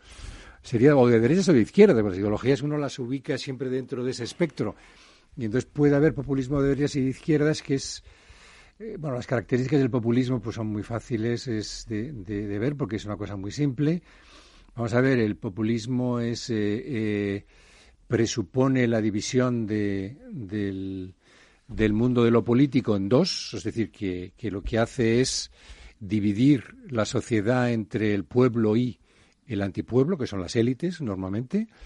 Las élites, claro que en el populismo de izquierdas el pueblo es el buen pueblo llano y las élites son las élites económicas y políticas. En el populismo de derechas nacionalista las élites también se critican, pero se define el antipueblo como las minorías musulmanas, o, que es lo que hace Le Pen, por ejemplo, es decir, los no franceses, aunque tengan pasaporte francés, los que no son franceses de origen. O sea, que nos damos cuenta de que existe la misma separación, o sea, conceptualmente se hace lo mismo, solamente que... eh, Grupos distintos. con- uno define como digamos al adversario de esa manera. Entonces hay un juego en el que, que es lo que con lo que hemos acabado en los sistemas liberal democráticos, donde realmente es nosotros ellos. ¿no? El juego político fundamental se re- acaba reconduciendo a esto. Por ejemplo, independentismo catalán, ellos son los españoles, nosotros somos los catalanes. Luego hay una hipóstasis del concepto de del concepto de pueblo en el sentido de que de que eh, digamos eh, una parte eh, una de una parte se concibe como representante del todo ¿no? es decir que el partido que supuestamente representa al pueblo ¿eh? es el que es el pueblo es decir cuando Encarna cuando- al pueblo. al pueblo o sea por ejemplo cuando Puigdemont habla del pueblo catalán o Torra está hablando de una parte del pueblo catalán, pero sin embargo para ellos ese es el auténtico pueblo catalán, ¿no? Entonces, el- y luego tiene ahí un, un- un segundo elemento que me parece que es muy importante y muy típicamente populista, y es que detrás de esta distinción hay una moralización, tanto del, del, del grupo de los propios como del grupo adversario. Es decir, es el buen pueblo frente a las élites corruptas, eh, eh, élites, diríamos, eh, indignas, es decir, que... Malvadas que- casi. Malvadas, Es decir, que hay una... Porque claro, para que tú puedas percibir a los miembros de esa minoría como contrarios a ti, tienes que describirlos de una manera, diríamos, que te generen odio y luego eso se asocia, esto solamente se consigue, y este es otro rasgo más del populismo, apelando a las emociones, sobre todo las emociones. ¿Y no hicieron eso Hitler y Mussolini de alguna sí, forma? efectivamente, Hitler y Mussolini lo hicieron, eh, pero él era un populismo claramente nacionalista. Nacionalista. Y luego, bueno, las élites frente a las que realmente se elevaron no eran minorías étnicas como ahora, ¿no? Sino que las élites frente a las que se elevaron eran las élites políticas liberales. Pero volviendo al tema, Fernando, y con el permiso... No, pero viene, viene, viene, No, sí. viene bien No, porque... no, pero, porque pero la- porque- yo te preguntaría, ¿por qué Chamberlain como premier británico y Daladier como ministro francés no plantean una resistencia mayor a Hitler y a Mussolini? Bueno, Mussolini iba de, de acompañamiento, ¿no? Sí, pero yo creo que, bueno, no podemos perder de vista que... en Múnich em, 38. que acababa de, de, de haber acontecido la, la Gran Guerra, ¿no? Que estábamos todavía... Porque, claro, ahora estamos hablando del 80 aniversario de, de la Segunda Guerra Mundial. Nadie se acuerda de la Segunda Guerra Mundial. Hay muy poca gente que todavía siga viva, ¿no? Que haya, que haya digamos que con, con uso de razón, haya tomado conciencia de que realmente eh, existió la Segunda Guerra Mundial, pero todos recordamos lo que pasó hace solamente 20 años. ¿eh? Claro. Y entonces, claro, estamos... Que era la estamos de- Primera Guerra claro, Mundial. que era la Primera Guerra Mundial, entonces ahí, digamos, lo que se quería evitar era el mal mayor. Y luego yo creo que porque, en el fondo, eh, sobre todo desde la perspectiva del Reino Unido, hay que tener, hay que tener en cuenta que, bueno, que estaba ya en declive su imperio, pero todavía seguía siendo una gran potencia, ¿no? Había un desprecio hacia personal casi, ¿no? Hacia, o sea, decir que tanto Hitler como Mussolini les parecían un par de payasos. O sea, que en el fondo no se creyeron que realmente ahí había un peligro, porque Alemania estaba muy debilitada, precisamente por las compensaciones de guerra, por cómo lo tenían cómo lo tenían realmente prácticamente acogotado, ¿no? Eh, hay, hay que perder de, no hay que perder de vista de que bueno, de que el de que el, el Ruhr, el, que es, digamos, el centro minero alemán, estaba en manos del ejército francés, ¿no? O sea, que, que se iba sirviendo del carbón alemán para pagar las compensaciones de guerra. O sea, que había una humillación del pueblo alemán, ¿no? Que eso es lo que realmente explica también un poco esto. A mí me parece, por tanto, que hay el, digamos, el, las concesiones que se hicieron a Hitler fueron concesiones quizá porque no se percibió que fuera tan peligroso como realmente resultó ser, que es un poco también lo que uno cuando uno dice, bueno, pues que los americanos que votaron a Trump no sabían lo que podía hacer Trump, o los que votan a Orban, ¿no? que pueden restringir las Y libertades. había mala conciencia de Versalles, Pues bueno, ¿no? en el fondo, claro, en el fondo, pues uno no piensa que realmente pueden, pueden hacerlo. Una cierta mala conciencia de Versalles, indudablemente. Pero yo creo que es porque eh, no. O sea, Alemania no les parecía tan poderosa como luego resultó ser. ¿eh? Cuando uno ve la industrialización alemana, se da cuenta cómo la industrialización alemana es muy posterior a la de otros países como Inglaterra o, Holanda, Bélgica, la propia Francia, pero es infinitamente más acelerada. O sea, Alemania en, en 30 años cuadruplica el número de kilómetros de, ferrocarril, por ejemplo, ¿no? O sea, y, y duplica ya el número de kilómetros de ferrocarril que hay en el Reino Unido, ¿no? Y, y eso va a una velocidad verdaderamente, verdaderamente creciente. Y yo creo que todavía no había conciencia, o sea, se vio demasiado debilitada eh, y luego también por los propios problemas internos de Alemania. Es decir, que ellos no podían intuir que Hitler acabara teniendo al final la capacidad de acción política que acabó teniendo, ¿no? porque estaban más acostumbrados a precisamente la República de Weimar, que era una república donde la división política estaba al orden del día. Hitler llegó al poder por medios democráticos, no nos olvidemos, pero Hitler nunca sacó más del 37%. ¿Eh? Como Cameron. voto. Como Cameron, como Tsipras. y Pero como le dio los votos von Papen. bueno, Von Papen intentó, no, Von Papen lo que intentó es controlarlo y, y luego al final, pues claro, este sí que jugó con fuego, porque controlar a los nazis es prácticamente imposible. Yo creo que no tiene nada que ver con controlar a Pablo Iglesias en un gobierno socialista, es decir, eso es un juego de niños comparado con lo que estábamos, lo estábamos jugando, ¿no? Yo creo que ahí hay, como tantas veces en la historia, hubo una subestimación del, del poder político del adversario y sobre todo de, de la voluntad. Había una interpretación también del enemigo, ¿no? Me estoy refiriendo, por ejemplo, al caso de Hitler con los judíos. Es decir, que realmente nadie pensaba que Hitler eh, buscara esos eh, afanes expansionistas, ¿no? ¿no? eran el enemigo, no era Francia el enemigo en ese momento, sino que el enemigo era interno, ¿no? Sí, pero el tratado también este de con Stalin, ¿no? Pues eso creo que es contra natura completamente, ¿no? Pues bueno, todo ese tipo de cosas en, empezaron ya a preocupar más al resto de, los, de las democracias liberales, pero en el fondo pensaban y dicen, bueno, pero realmente la víctima va a ser Polonia. ¿no? Eso estaba claro. Se van a dividir Polonia. O sea, a nosotros no nos va a afectar.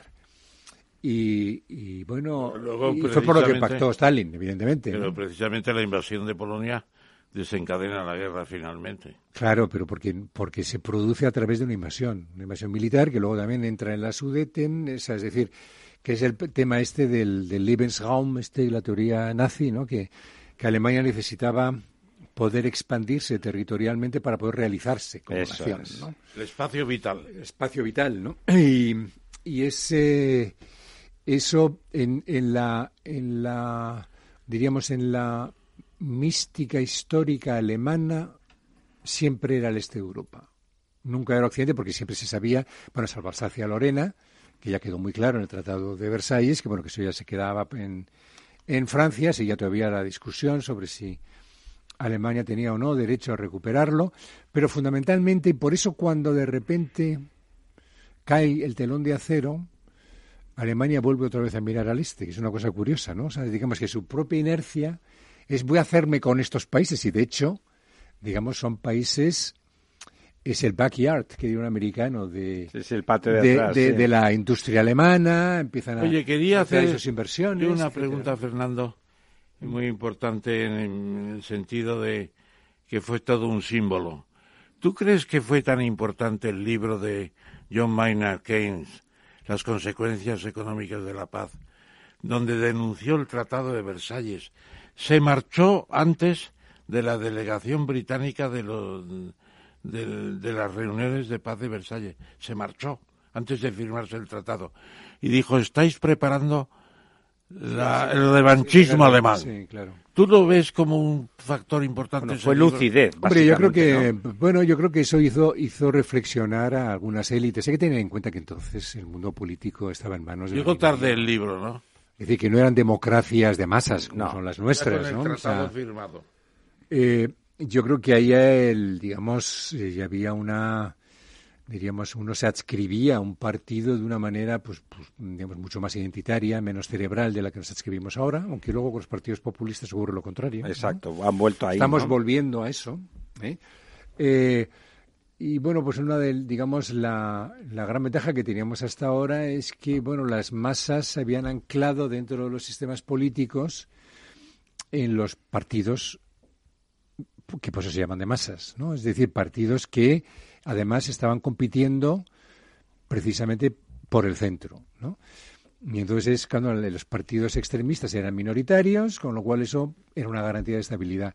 Ahora nos encontramos con que es al revés, que tenemos que el voto se está yendo cada vez más, porque los partidos que estaban antes en el centro, muchos se están radicalizando, ¿no? Pensemos lo que está pasando con Ciudadanos en España, por ejemplo, ¿no? Es decir, que de repente, por lo menos en lo que tiene que ver con la cuestión catalana, están tan, tan a la derecha como puede estar Vox o el Partido Popular. ¿eh? El otro no lo sabemos porque solo habla de eso, ¿no? Eh, entonces, el, hay, un, hay un fenómeno de radicalización de los partidos y ahora hay un nuevo radicalismo que no sabemos cómo va a encajar en ese esquema, pero hablando un poco de la crisis que estamos hablando también al comienzo, que es el del el de lo verde, los verdes, el, el cambio climático. Ojo que eso va a ser un tema de fondo junto con la revolución tecnológica. Un tema de fondo muy importante, sobre todo porque está movilizando a quienes están más preocupados por el futuro, que lógicamente son los jóvenes, claro, que son los a quienes les pertenece realmente el futuro, ¿no?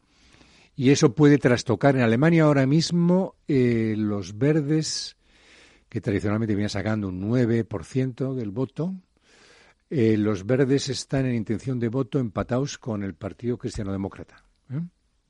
Es decir, que están es enorme en muy pocos años. Don Fernando, ese estaba contando ahí un poco la estructura de cómo el nacionalismo, de una forma o de otra, promueve la, la, Segunda Guerra Mundial. Por un lado, el nacionalismo herido alemán, por otro lado, un nacionalismo ofensivo francés, hay que decirlo, un nacionalismo francés, por otro lado, un nacionalismo cargado de ideología simbólica como el italiano, acaban produciendo la crispación. Podrían ser en la actualidad, por un lado, el nacionalismo británico como gran nación que promueve el, disturbio fundamental europeo y por otro lado el catalán como pareciendo una pequeña bomba acabando siendo una bomba que produzca la implosión de, Europa a partir de la implosión de España? Yo creo que, hay dos cosas. Yo creo que el, el, siglo XX es el siglo del, de los nacionalismos, pero es también el siglo de las de las ideologías políticas, de las dos grandes ideologías políticas que son las que desgarran Europa, que es la bolchevique marxista por un lado y la, la fascista, ¿no? Claro que no deja espacio ya para, para que pueda jugar, porque las ambas son antiliberales. Son totalitarias ambas son las totalitarias, bueno, autoritarias en un principio, y luego acaban cuando allí donde triunfan, ese autoritarismo acaba convirtiéndose en totalitarismo, ¿no? Eso es lo que no tenemos hoy, ¿no? Hoy tenemos nacionalismo, es decir, pervive ideologías, hemos vuelto a las ideologías identitarias, pero hoy no tenemos ese enfrentamiento que en Weimar, sin ir más lejos, en la República Española se traducía en tiros en la calle. Es decir, en, en grupos violentos que se enfrentaban en la calle con pistolas. ¿eh? Aquí se enfrentan en las redes sociales, ¿no? Se dicen cosas tremendas, pero es una forma de sublimar el conflicto que, bueno, que, ya lo hubieran deseado las personas. es el vapor de la olla express. ¿no? O sea que eh, nuestra república es muy parecida a Weimar, ¿no? En, el sentido también que son dos sistemas democráticos sin demócratas, realmente, es decir, con muy poca cultura cívica, ¿no? Eh, con, con dos ideologías absolutamente extremas que compiten entre sí, que no dejan casi espacio para el pluripartidismo, que además eran, eran seis o siete partidos de centro. ¿eh? Eh, el caso alemán, además, añade un factor que no solemos tener en cuenta, que es la vieja aristocracia prusiana, por ejemplo, ¿no? Militarista. Que, era muy militarista, muy nacionalista y que vio en Hitler ahí una posible solución frente al marxismo, precisamente, ¿no? Es decir, que muchos de los apoyos que se llevó el nazismo no era porque a la gente le gustara Hitler. no hay que defender a nadie del marxismo, ¿no? Sino, no hay que defender a nadie del marxismo. No, no, no, claro, efectivamente.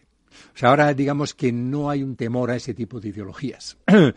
que entonces sí que fue, que, ahí, que permitieron que se alimentara, sobre todo porque en los años, en los años de la crisis económica lo que salió a la luz muy claramente es que mm, el proyecto en marcha de que las sociedades capitalistas pudieran encontrar una estabilidad política mediante la creación de amplias clases medias, se fue al traste.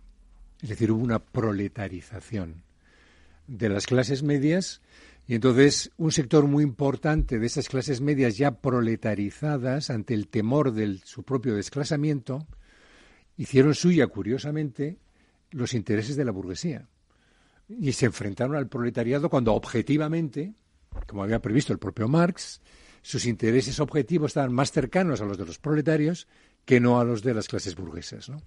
Y sin embargo, consiguieron a través de la ideología, sobre todo nacional, consiguieron atraer así, digamos, esas clases que estaban ya completamente, eh, diríamos, insatisfechas con la situación en la que vivían, etcétera.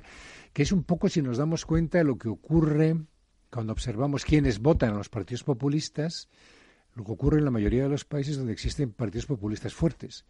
Quienes les votan son los sectores sociales, eh, digamos, integrados por los que podríamos llamar los perdedores de la globalización. Y esto lo estamos viendo, es decir, sobre todo son varones, varones ya de eh, mayores, es decir, de más de 50 años, que no tienen capacidad de reciclarse para esta nueva economía, ¿no? que necesita que viven de subsidios sociales, que por tanto compiten con los inmigrantes por subsidios. ¿eh? Claro.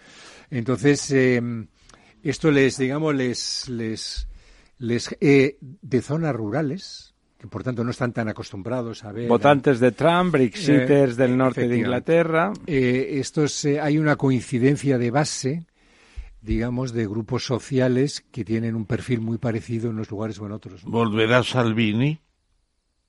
Salvini puede volver, sí, yo no, yo todavía no lo excluyo. Lo que pasa es que depende de qué, de qué también le vaya a este nuevo gobierno. Si este nuevo gobierno no lo hace mal, yo creo que Salvini ya. Bueno, ha demostrado unos cientos anticuerpos, ¿no? Finalmente, la clase política italiana. Ha sido bueno, ha demostrado, ¿no? Eso que decía Felipe González de que nos hemos convertido en Italia pero sin italianos, ahora lo estamos verificando. Es decir, nos hemos convertido en ingobernables, pero no tenemos la capacidad que tienen ellos de, digamos, adaptarnos rápidamente y al final ponernos, ponernos de acuerdo. ¿no? Es un país mucho más viejo que el nuestro en, bueno, es un país eh, que ha aprendido modales políticos en el Vaticano. Pero el apoyo, pero el apoyo popular de Salvini o del partido de Salvini sigue estando ahí. Es decir, que estamos hablando. Sí, pero también, estamos hablando, también estamos en el treinta y tantos, treinta y pocos. o sea, que puede cambiar a la baja muy rápido. También estamos un poco, y yo creo que hay un, cierto deseo, yo soy el primero eh, que me apunto a ello, eh, moralizante en el sentido de que es como cuando hablábamos del Brexit. El problema es que si ahora mismo repitiéramos el referéndum del Brexit, probablemente ganaría sí al Brexit. También. Es claro, es que si ahora hay elecciones en Estados Unidos, lo más probable es que ganase Donald Trump. Mm. El, problema es que tratamos como de que caemos nosotros, es lo que decía de dominar el discurso, caemos nosotros en el propio populismo de los buenos y los malos, y ellos son los malos y nosotros los buenos. Entonces, en ese intento de salvar desesperadamente el sistema liberal. Y el problema está en que ellos tienen un apoyo de la policía. Y Salvini no es un personaje que ha salido ahí de la nada y que, bueno, pues que, se, que, busca igual que el señor Boris Johnson. a mí me, me, da como miedo Pero le votan en el sur, sobre todo. Volvemos otra vez a ese tipo de votante en el sur, que es un sur que bueno, os parecerá una broma. os parecerá una broma. ¿Sabéis quién es el único que podría parar a, Trump? Con, sobre todo con la política verde, con la política del Acuerdo de París, del calentamiento global, la lucha contra el cambio climático. Leonardo DiCaprio. DiCaprio. que puede presentarse a presidente de Estados Unidos. No, no se presentará. todavía no, todavía no. A mí me parece, me recordaba estos días, eh, volví a leer un libro que leí cuando era pequeño, que tú seguro que has leído, que seguro que con más profundidad que yo, que era eh, el de Elías Canetti, Masa y poder. Ah, masa y poder, hombre, es un clásico. Que representa extraordinariamente, explica ese calor que siente la masa cuando esa pérdida de identidad que hace que se apoya al populista porque genera esa especie de emoción primigenia y que te explica cómo se puede perder la razón, esa cosa que nos parece eso que dice que defendemos eh, Lorenzo, buenos y malos. No, yo creo que defendemos, hay una sin razón, una especie de, desasosiego que siente el racionalista delante de lo que está ocurriendo, ¿no? Uno está dispuesto a escuchar argumentos con los que no está de acuerdo, pero que son defendibles frente a la emoción pura, una emoción en el peor sentido de la palabra y que parece que se impone radicalmente.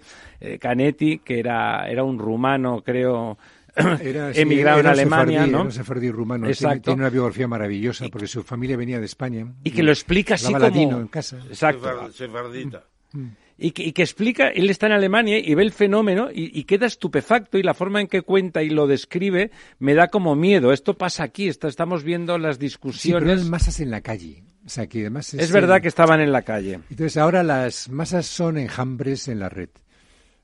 bueno, en Cataluña se ha pretendido que, estuvieran en la calle con poco éxito, bueno, con algún éxito. Somos demasiado individualistas, ¿no? Eh, hemos visto ya que está perdiendo fuerza lo de volver a encontrarse en la calle. Vamos a ver qué pasa después de la sentencia.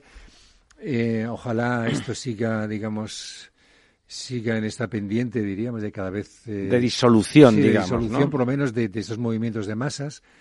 Pero las redes son, son espectaculares, yo que más o menos lo sigo. Y es, eh, digamos, porque ahí es donde está la emocionalidad. Hay mucha ferocidad en la red, hay mucha la ferocidad. La emocionalidad está en eso. Vamos a ver, yo, mi única experiencia así, de, como la de casi todos nosotros, de, y que donde uno de repente toma conciencia del irracionalismo en el que está cayendo, es como espectador de un partido de fútbol en el Bernabéu, por ejemplo, ¿no? O en el Nou Camp, Entonces te crees, entonces te conviertes en hombre masa sin darte cuenta. Sí, sí, sí, sí, De repente, tal, ¿no? y, Pierdes la identidad, tú, eh, catedrático de no sé qué, que tratas de analizar todo no sé qué, pues te pones a pitar al árbitro, ¿no? Y no es que tú realmente, o sea, es que tú ni siquiera eres consciente que lo estás haciendo. Te dejas llevar, ¿no? la masa, te conviertes en, masa. Catarsis griega. Claro, entonces ahí es donde mm, te conviertes en masa porque tú perteneces a esa comunidad de los fieles del Real Madrid en este caso. Sí, sí, sí, del equipo que, todos lo hemos vivido, ¿no? Alguna vez. Eh, eh, eh, igual que, mm, que, claro, cuando algunas de esas manifestaciones a las que hemos asistido a lo largo de nuestra vida, yo recuerdo que me pareció impresionante la después de los atentados del 11M. Claro, cuando uno está ahí, ¿no? Em, y, hay, emoción colectiva. Hay una emoción colectiva y se percibe. Si uno se percibe esa emoción y, es consciente de que se comparte. Bueno, pues ahora por la razón que sea somos capaces de hacerlo por poderes, ¿no? A distancia, a través de las redes, porque la gente está continuamente mirando, la gente solo sigue a los suyos. Solo, ¿eh? les reafirma. Es, impresionante. O sigue a otros para zurrarles, ¿no? Pues, Efectivamente. ahora toca. Elimina, elimina, elimina el miedo de lo físico.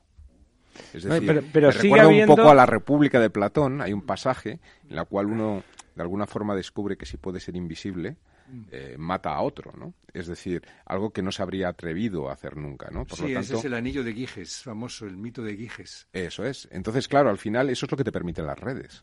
Es decir, tú puedes eh, ser agresivo sin que nadie te pueda agredir en lo que realmente te importa en ese miedo a lo físico, ¿no? Es decir, te pueden agredir verbalmente o te pueden poner a caldo en Twitter. Un último tema, antes de pasar al quid pro quo con el profesor Tamames, un último tema que podría ser como colofón.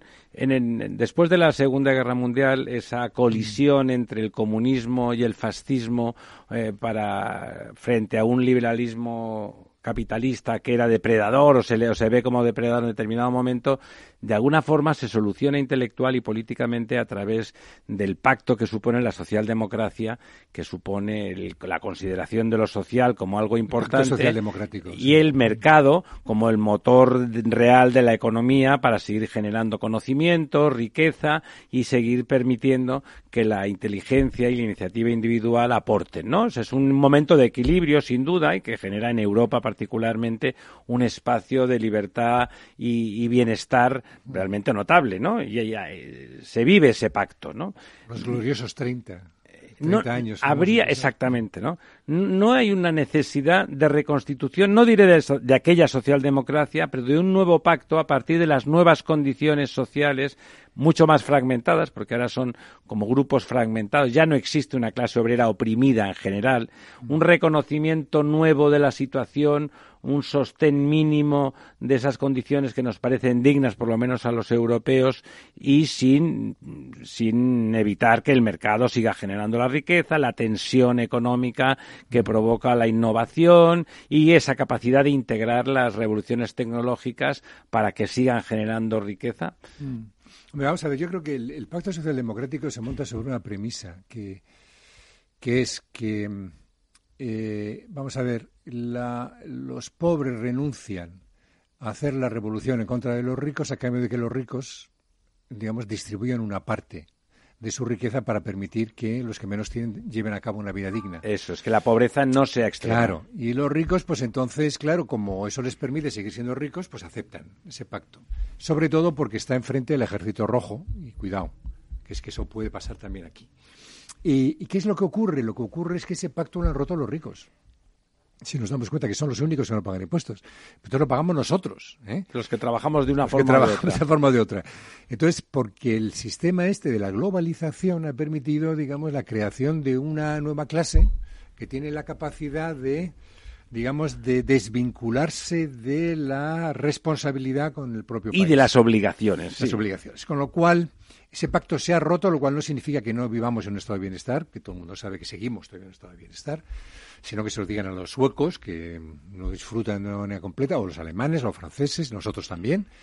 Eh, lo que ocurre es que, mm, digamos que, que antes, digamos, había un consenso en torno a qué es lo que se podía hacer, hasta dónde se podía llegar, ya no lo hay, es decir... hay que reescribir ese pacto, ¿no? Hay que reescribir ese pacto bajo las nuevas condiciones, y sobre todo dentro de esas nuevas condiciones, lo que más va a importar a partir de ahora es el tema climático.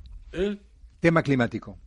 Es decir, que es que no podemos seguir bajo las pautas digamos, del crecimiento por el crecimiento. Depredando el planeta. Y entonces ahí eso, eso sí que nos va a hacer, nos eh, obligará a revisar el pacto social, el contrato social, digamos, que, que sostenía las sociedades tal y como las conocemos.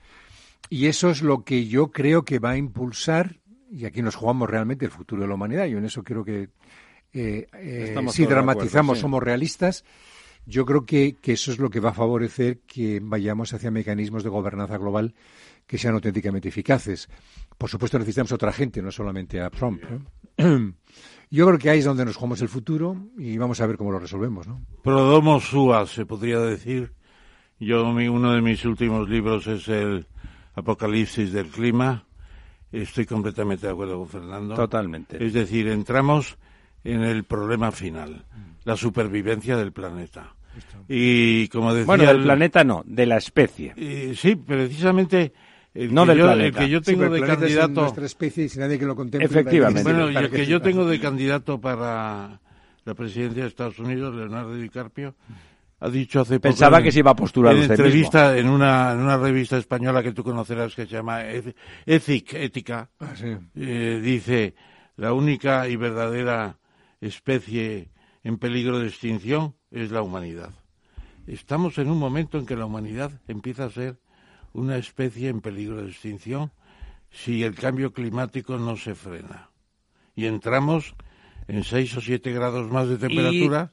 Pero Ramón, la paradoja es que estamos en, peligro de extinción porque estamos creciendo demasiado. Pues sí, sigue la, sigue la bomba. Y recuperamos mecanismos de gobernanza que permitan un equilibrio social. Bueno, volveremos a hablar de eso. volveremos a invitar a don Fernando Vallespín porque ha sido apasionante la, no la discusión, sino la conversación y las reflexiones que con él hemos podido llevar a cabo esta noche. Don Fernando, gracias, gracias muchísimas, muchísimas gracias. Volvemos en dos minutos. La verdad desnuda. Capital Radio.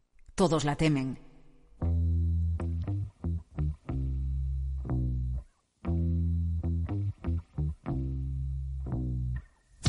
pero nadie la ve.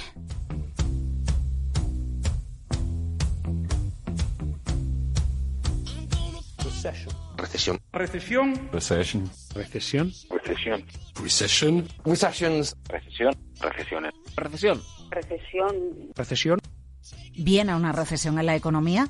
Sigue la pista en Mercado Abierto. Cada tarde te esperamos en Capital Radio.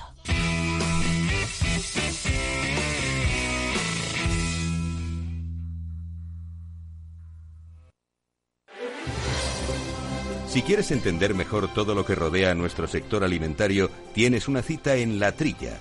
Un gran equipo de especialistas te acercará a la actualidad económica y política desde el campo hasta la mesa. Conocerás sus principales innovaciones sin olvidar las producciones más tradicionales.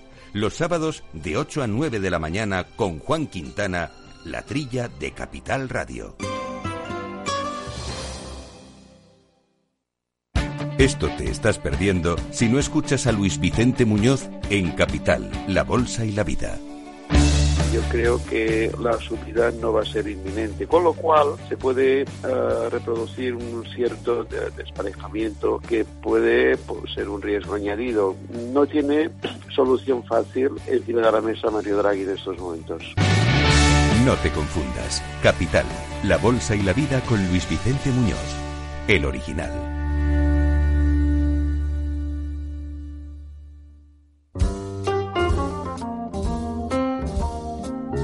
La verdad desnuda con Ramiro Aurín.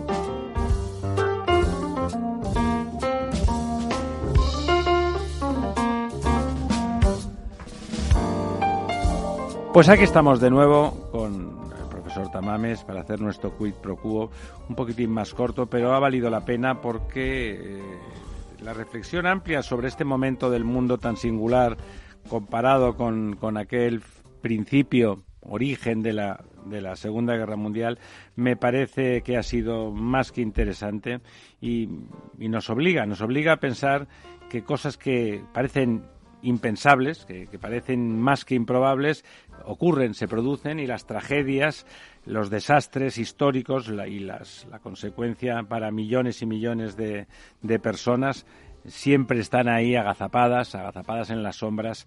Eh, esperando, esperando la oportunidad de generar el caos y el desastre.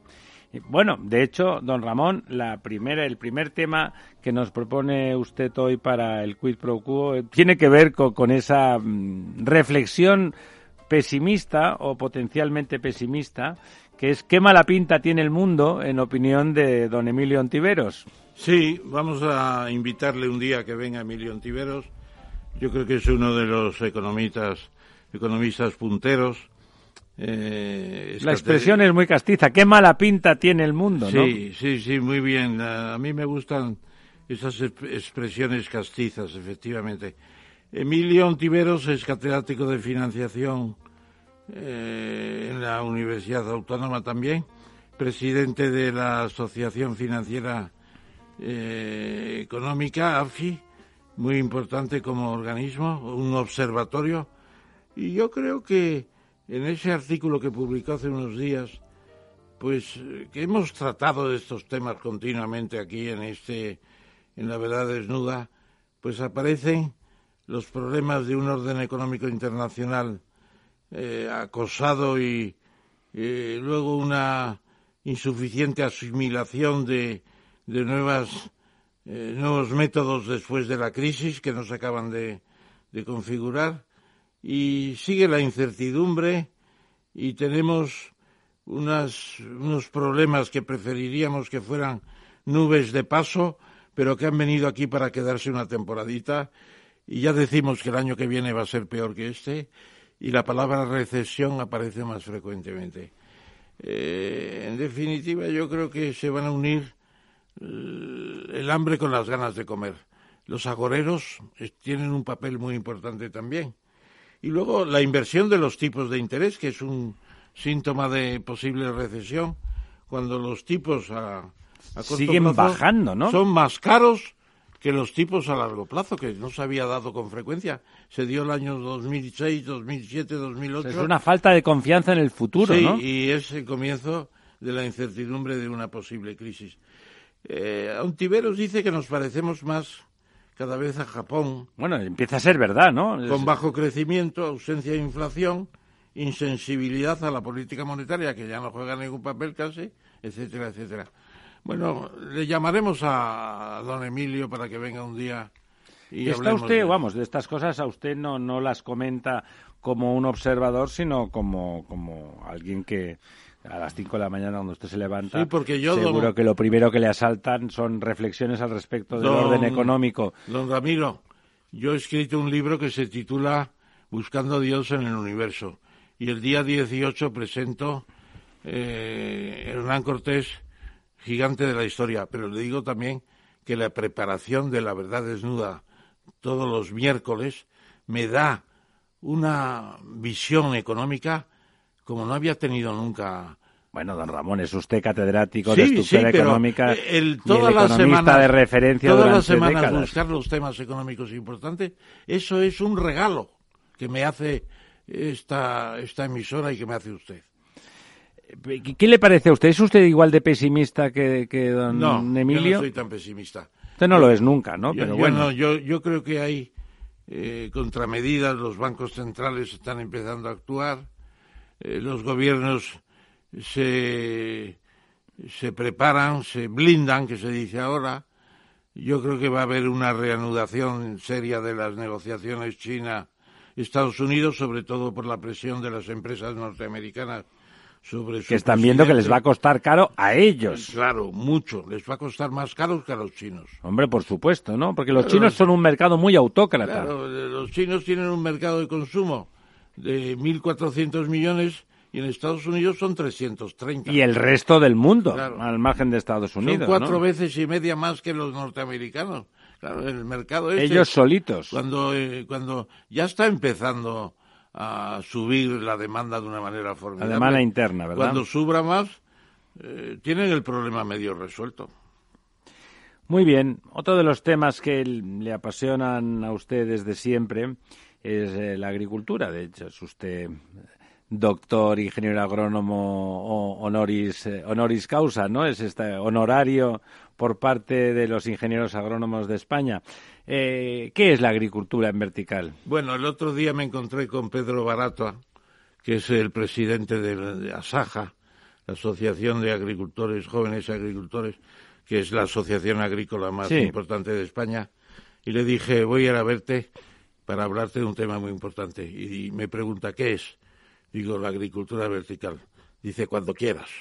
Bueno, ¿por qué? Porque la, la agricultura ya se va industrializando hace mucho tiempo con los Bueno, fertilizantes. ya está industrializada, ¿no? La gran agricultura, es la muy maquinaria sí. agrícola, los, El plástico. la, la química agraria, que es impresionante, todo lo que son la selección de semillas, todo eso sí, pero ahora se va a industrializar y va a haber fábricas agrícolas y en bandejas superpuestas, en torres de que pueden Bueno, ser la, la cultivo hidropónico, vaya. los cultivos hidropónicos con luz solar 24 horas del día, Con falsa luz solar. con, con asepsia total, que no habrá plagas, y con fertilización automática. El modelo estación espacial. Claro, y esto que se hacía en los submarinos atómicos y que se pensaba hacer en los viajes a Marte, pues ya en, en Nueva York, en Londres y en muchos sitios ya es común que haya espacios dedicados a agricultura vertical. Y dicen que va a ser muy rentable, ¿no? Va a ser muy rentable porque además el problema principal que es la energía, pues la energía con una un sistema de captación de kilovatios eh, verdes a partir de Placas los solares. sistemas, los sistemas fotovoltaicos, pues va a ser una energía no gratis, pero muy barata, que permitirá ya las grandes fábricas de cereales, no solamente de verduras, no solamente de vegetales para los hoteles de Nueva York que no tienen que ir a, a California, sino que lo tienen en el piso de arriba. ¿no? Y van a llegar, bueno, en Dubái Tendrán sus propios huertos, En, en claro. Dubái piensan llegar al autoaprovisionamiento de alimentos a base de agricultura vertical. Bueno, eso, uno, el pensar llegar siempre Bueno, es pensar, libre, ¿no? eh, hoy también hicieron el, el, el edificio más alto de la Tierra, del mundo. Porque eran muy ricos, ser- son todavía Son muy ricos, y todavía además son muy el ricos. edificio es un gran negocio. Eh, Sí, sí, no, lo, lo he visto, lo he visto en persona. Yo estuve arriba del todo y le puedo Sí, asegurar- probablemente, ¿le parece a usted que probablemente esa agricultura en vertical, eh, que podríamos llamar agricultura urbana, o sea, dentro de las ciudades, en Urbana grandes edificios, necesariamente vertical porque es urbana, puede ser una transformación de la realidad agraria y de la economía agraria de nuestro Eh, planeta, en Holanda ¿no? ya hay una, un desarrollo de la agricultura. Claro, en Holanda es un país Holanda es un lleno de gente, ¿no? Está muy Los lleno. rendimientos de sus eh, regadíos en vertical, pues son cinco veces, eh, digamos, Almería, elegido. Cinco veces. Bueno, Sí. ¿por qué? Porque, porque es un cultivo industrial ya eh, de la economía digital aplicada a la Sí, agricultura. sí, sí, sí, es la digitalización Claro. eh, aplicado, la, la última tecnología, la revolución tecnológica aplicada al- a los cultivos hidropónicos en espacios cerrados, hipercontrolados, como dice usted, sin plagas, sin riesgo de granizo, eh, sin riesgo de sequía y sin riesgo y además acelerados porque pueden tener, como apuntaba usted, luz solar durante 24 horas al día.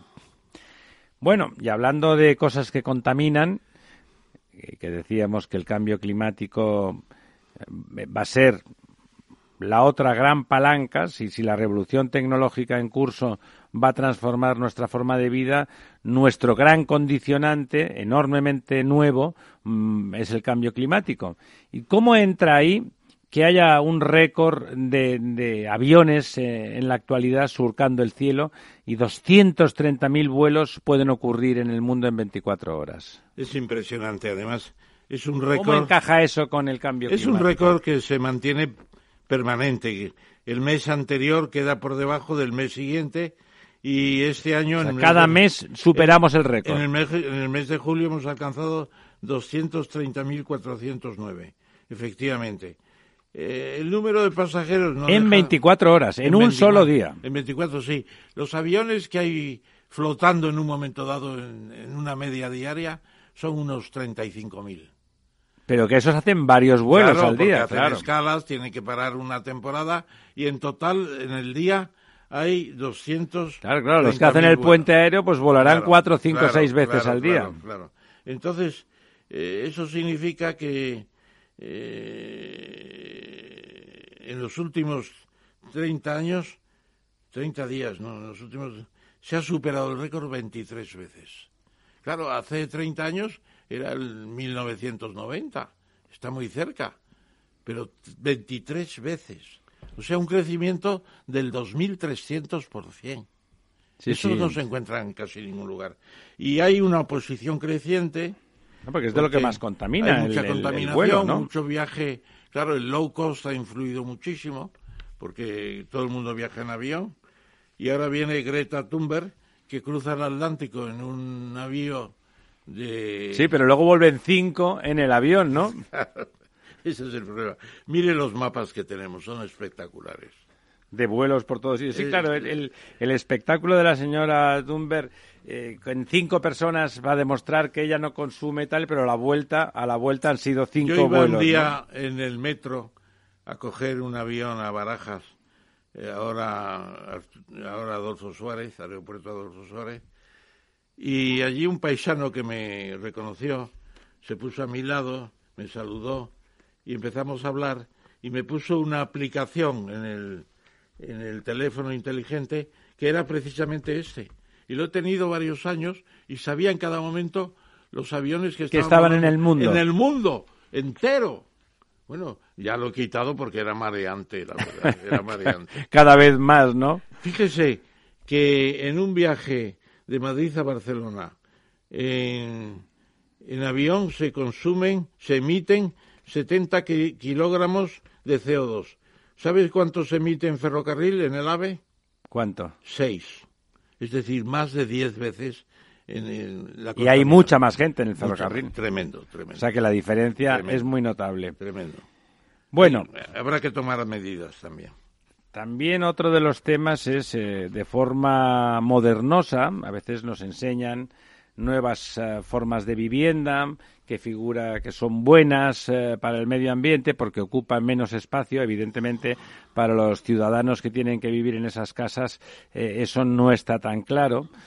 Eh, ¿Son mini casas, pequeñas casas o son infraviviendas o son final. viviendas indignas? Em- empezando por el final, un, un célebre arquitecto italiano, Renzo Piano, ha hecho un modelo de microcasa de 6 metros cuadrados, Oiga, pues para él, ¿qué quiere que le que diga? tiene cocina, ducha, cama, armario y un sistema de recolección de agua de lluvia y de energía solar. Hay que ser muy bajito, Precio ¿no? 20.000 euros.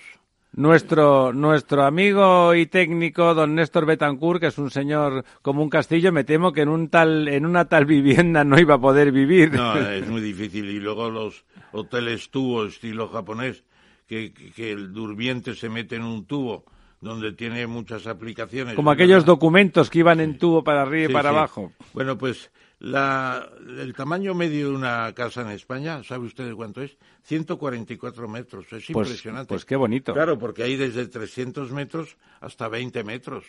que se Sí, pero la mayoría estarían en que se 60 o hicieron en el 70, Gran ¿no? San Blas. En el Gran San Blas, en las medidas de urgencia social en Franco, se hicieron viviendas de 25 metros que resolvieron muchos problemas.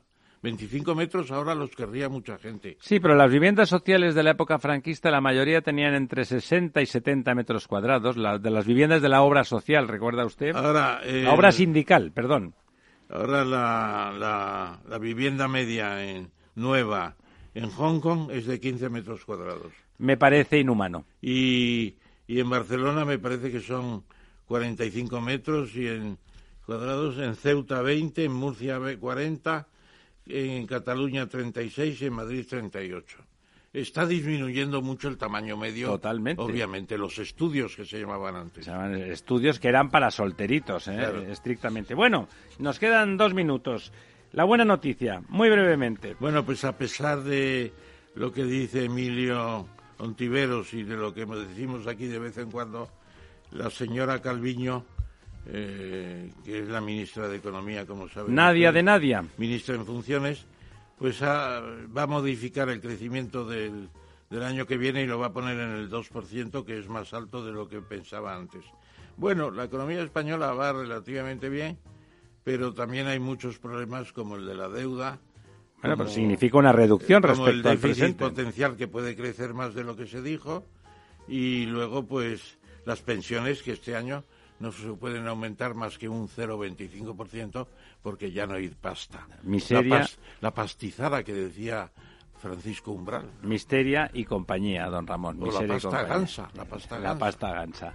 Bueno, un día de estos tenemos que hablar de movilidad inteligente en este Madrid nuestro que sufre con su Madrid central mientras eh, eh, consigue doña Carmena victorias después de muerta políticamente consiguiendo que los juzgados le defiendan la plana. Amigas, amigos, muchas gracias por estar con nosotros durante esta noche de verdad desnuda. Eh, don Ramón. Buenas noches. Don Néstor, al otro lado de la pecera. Muy buenas noches a todos. Hasta el próximo miércoles.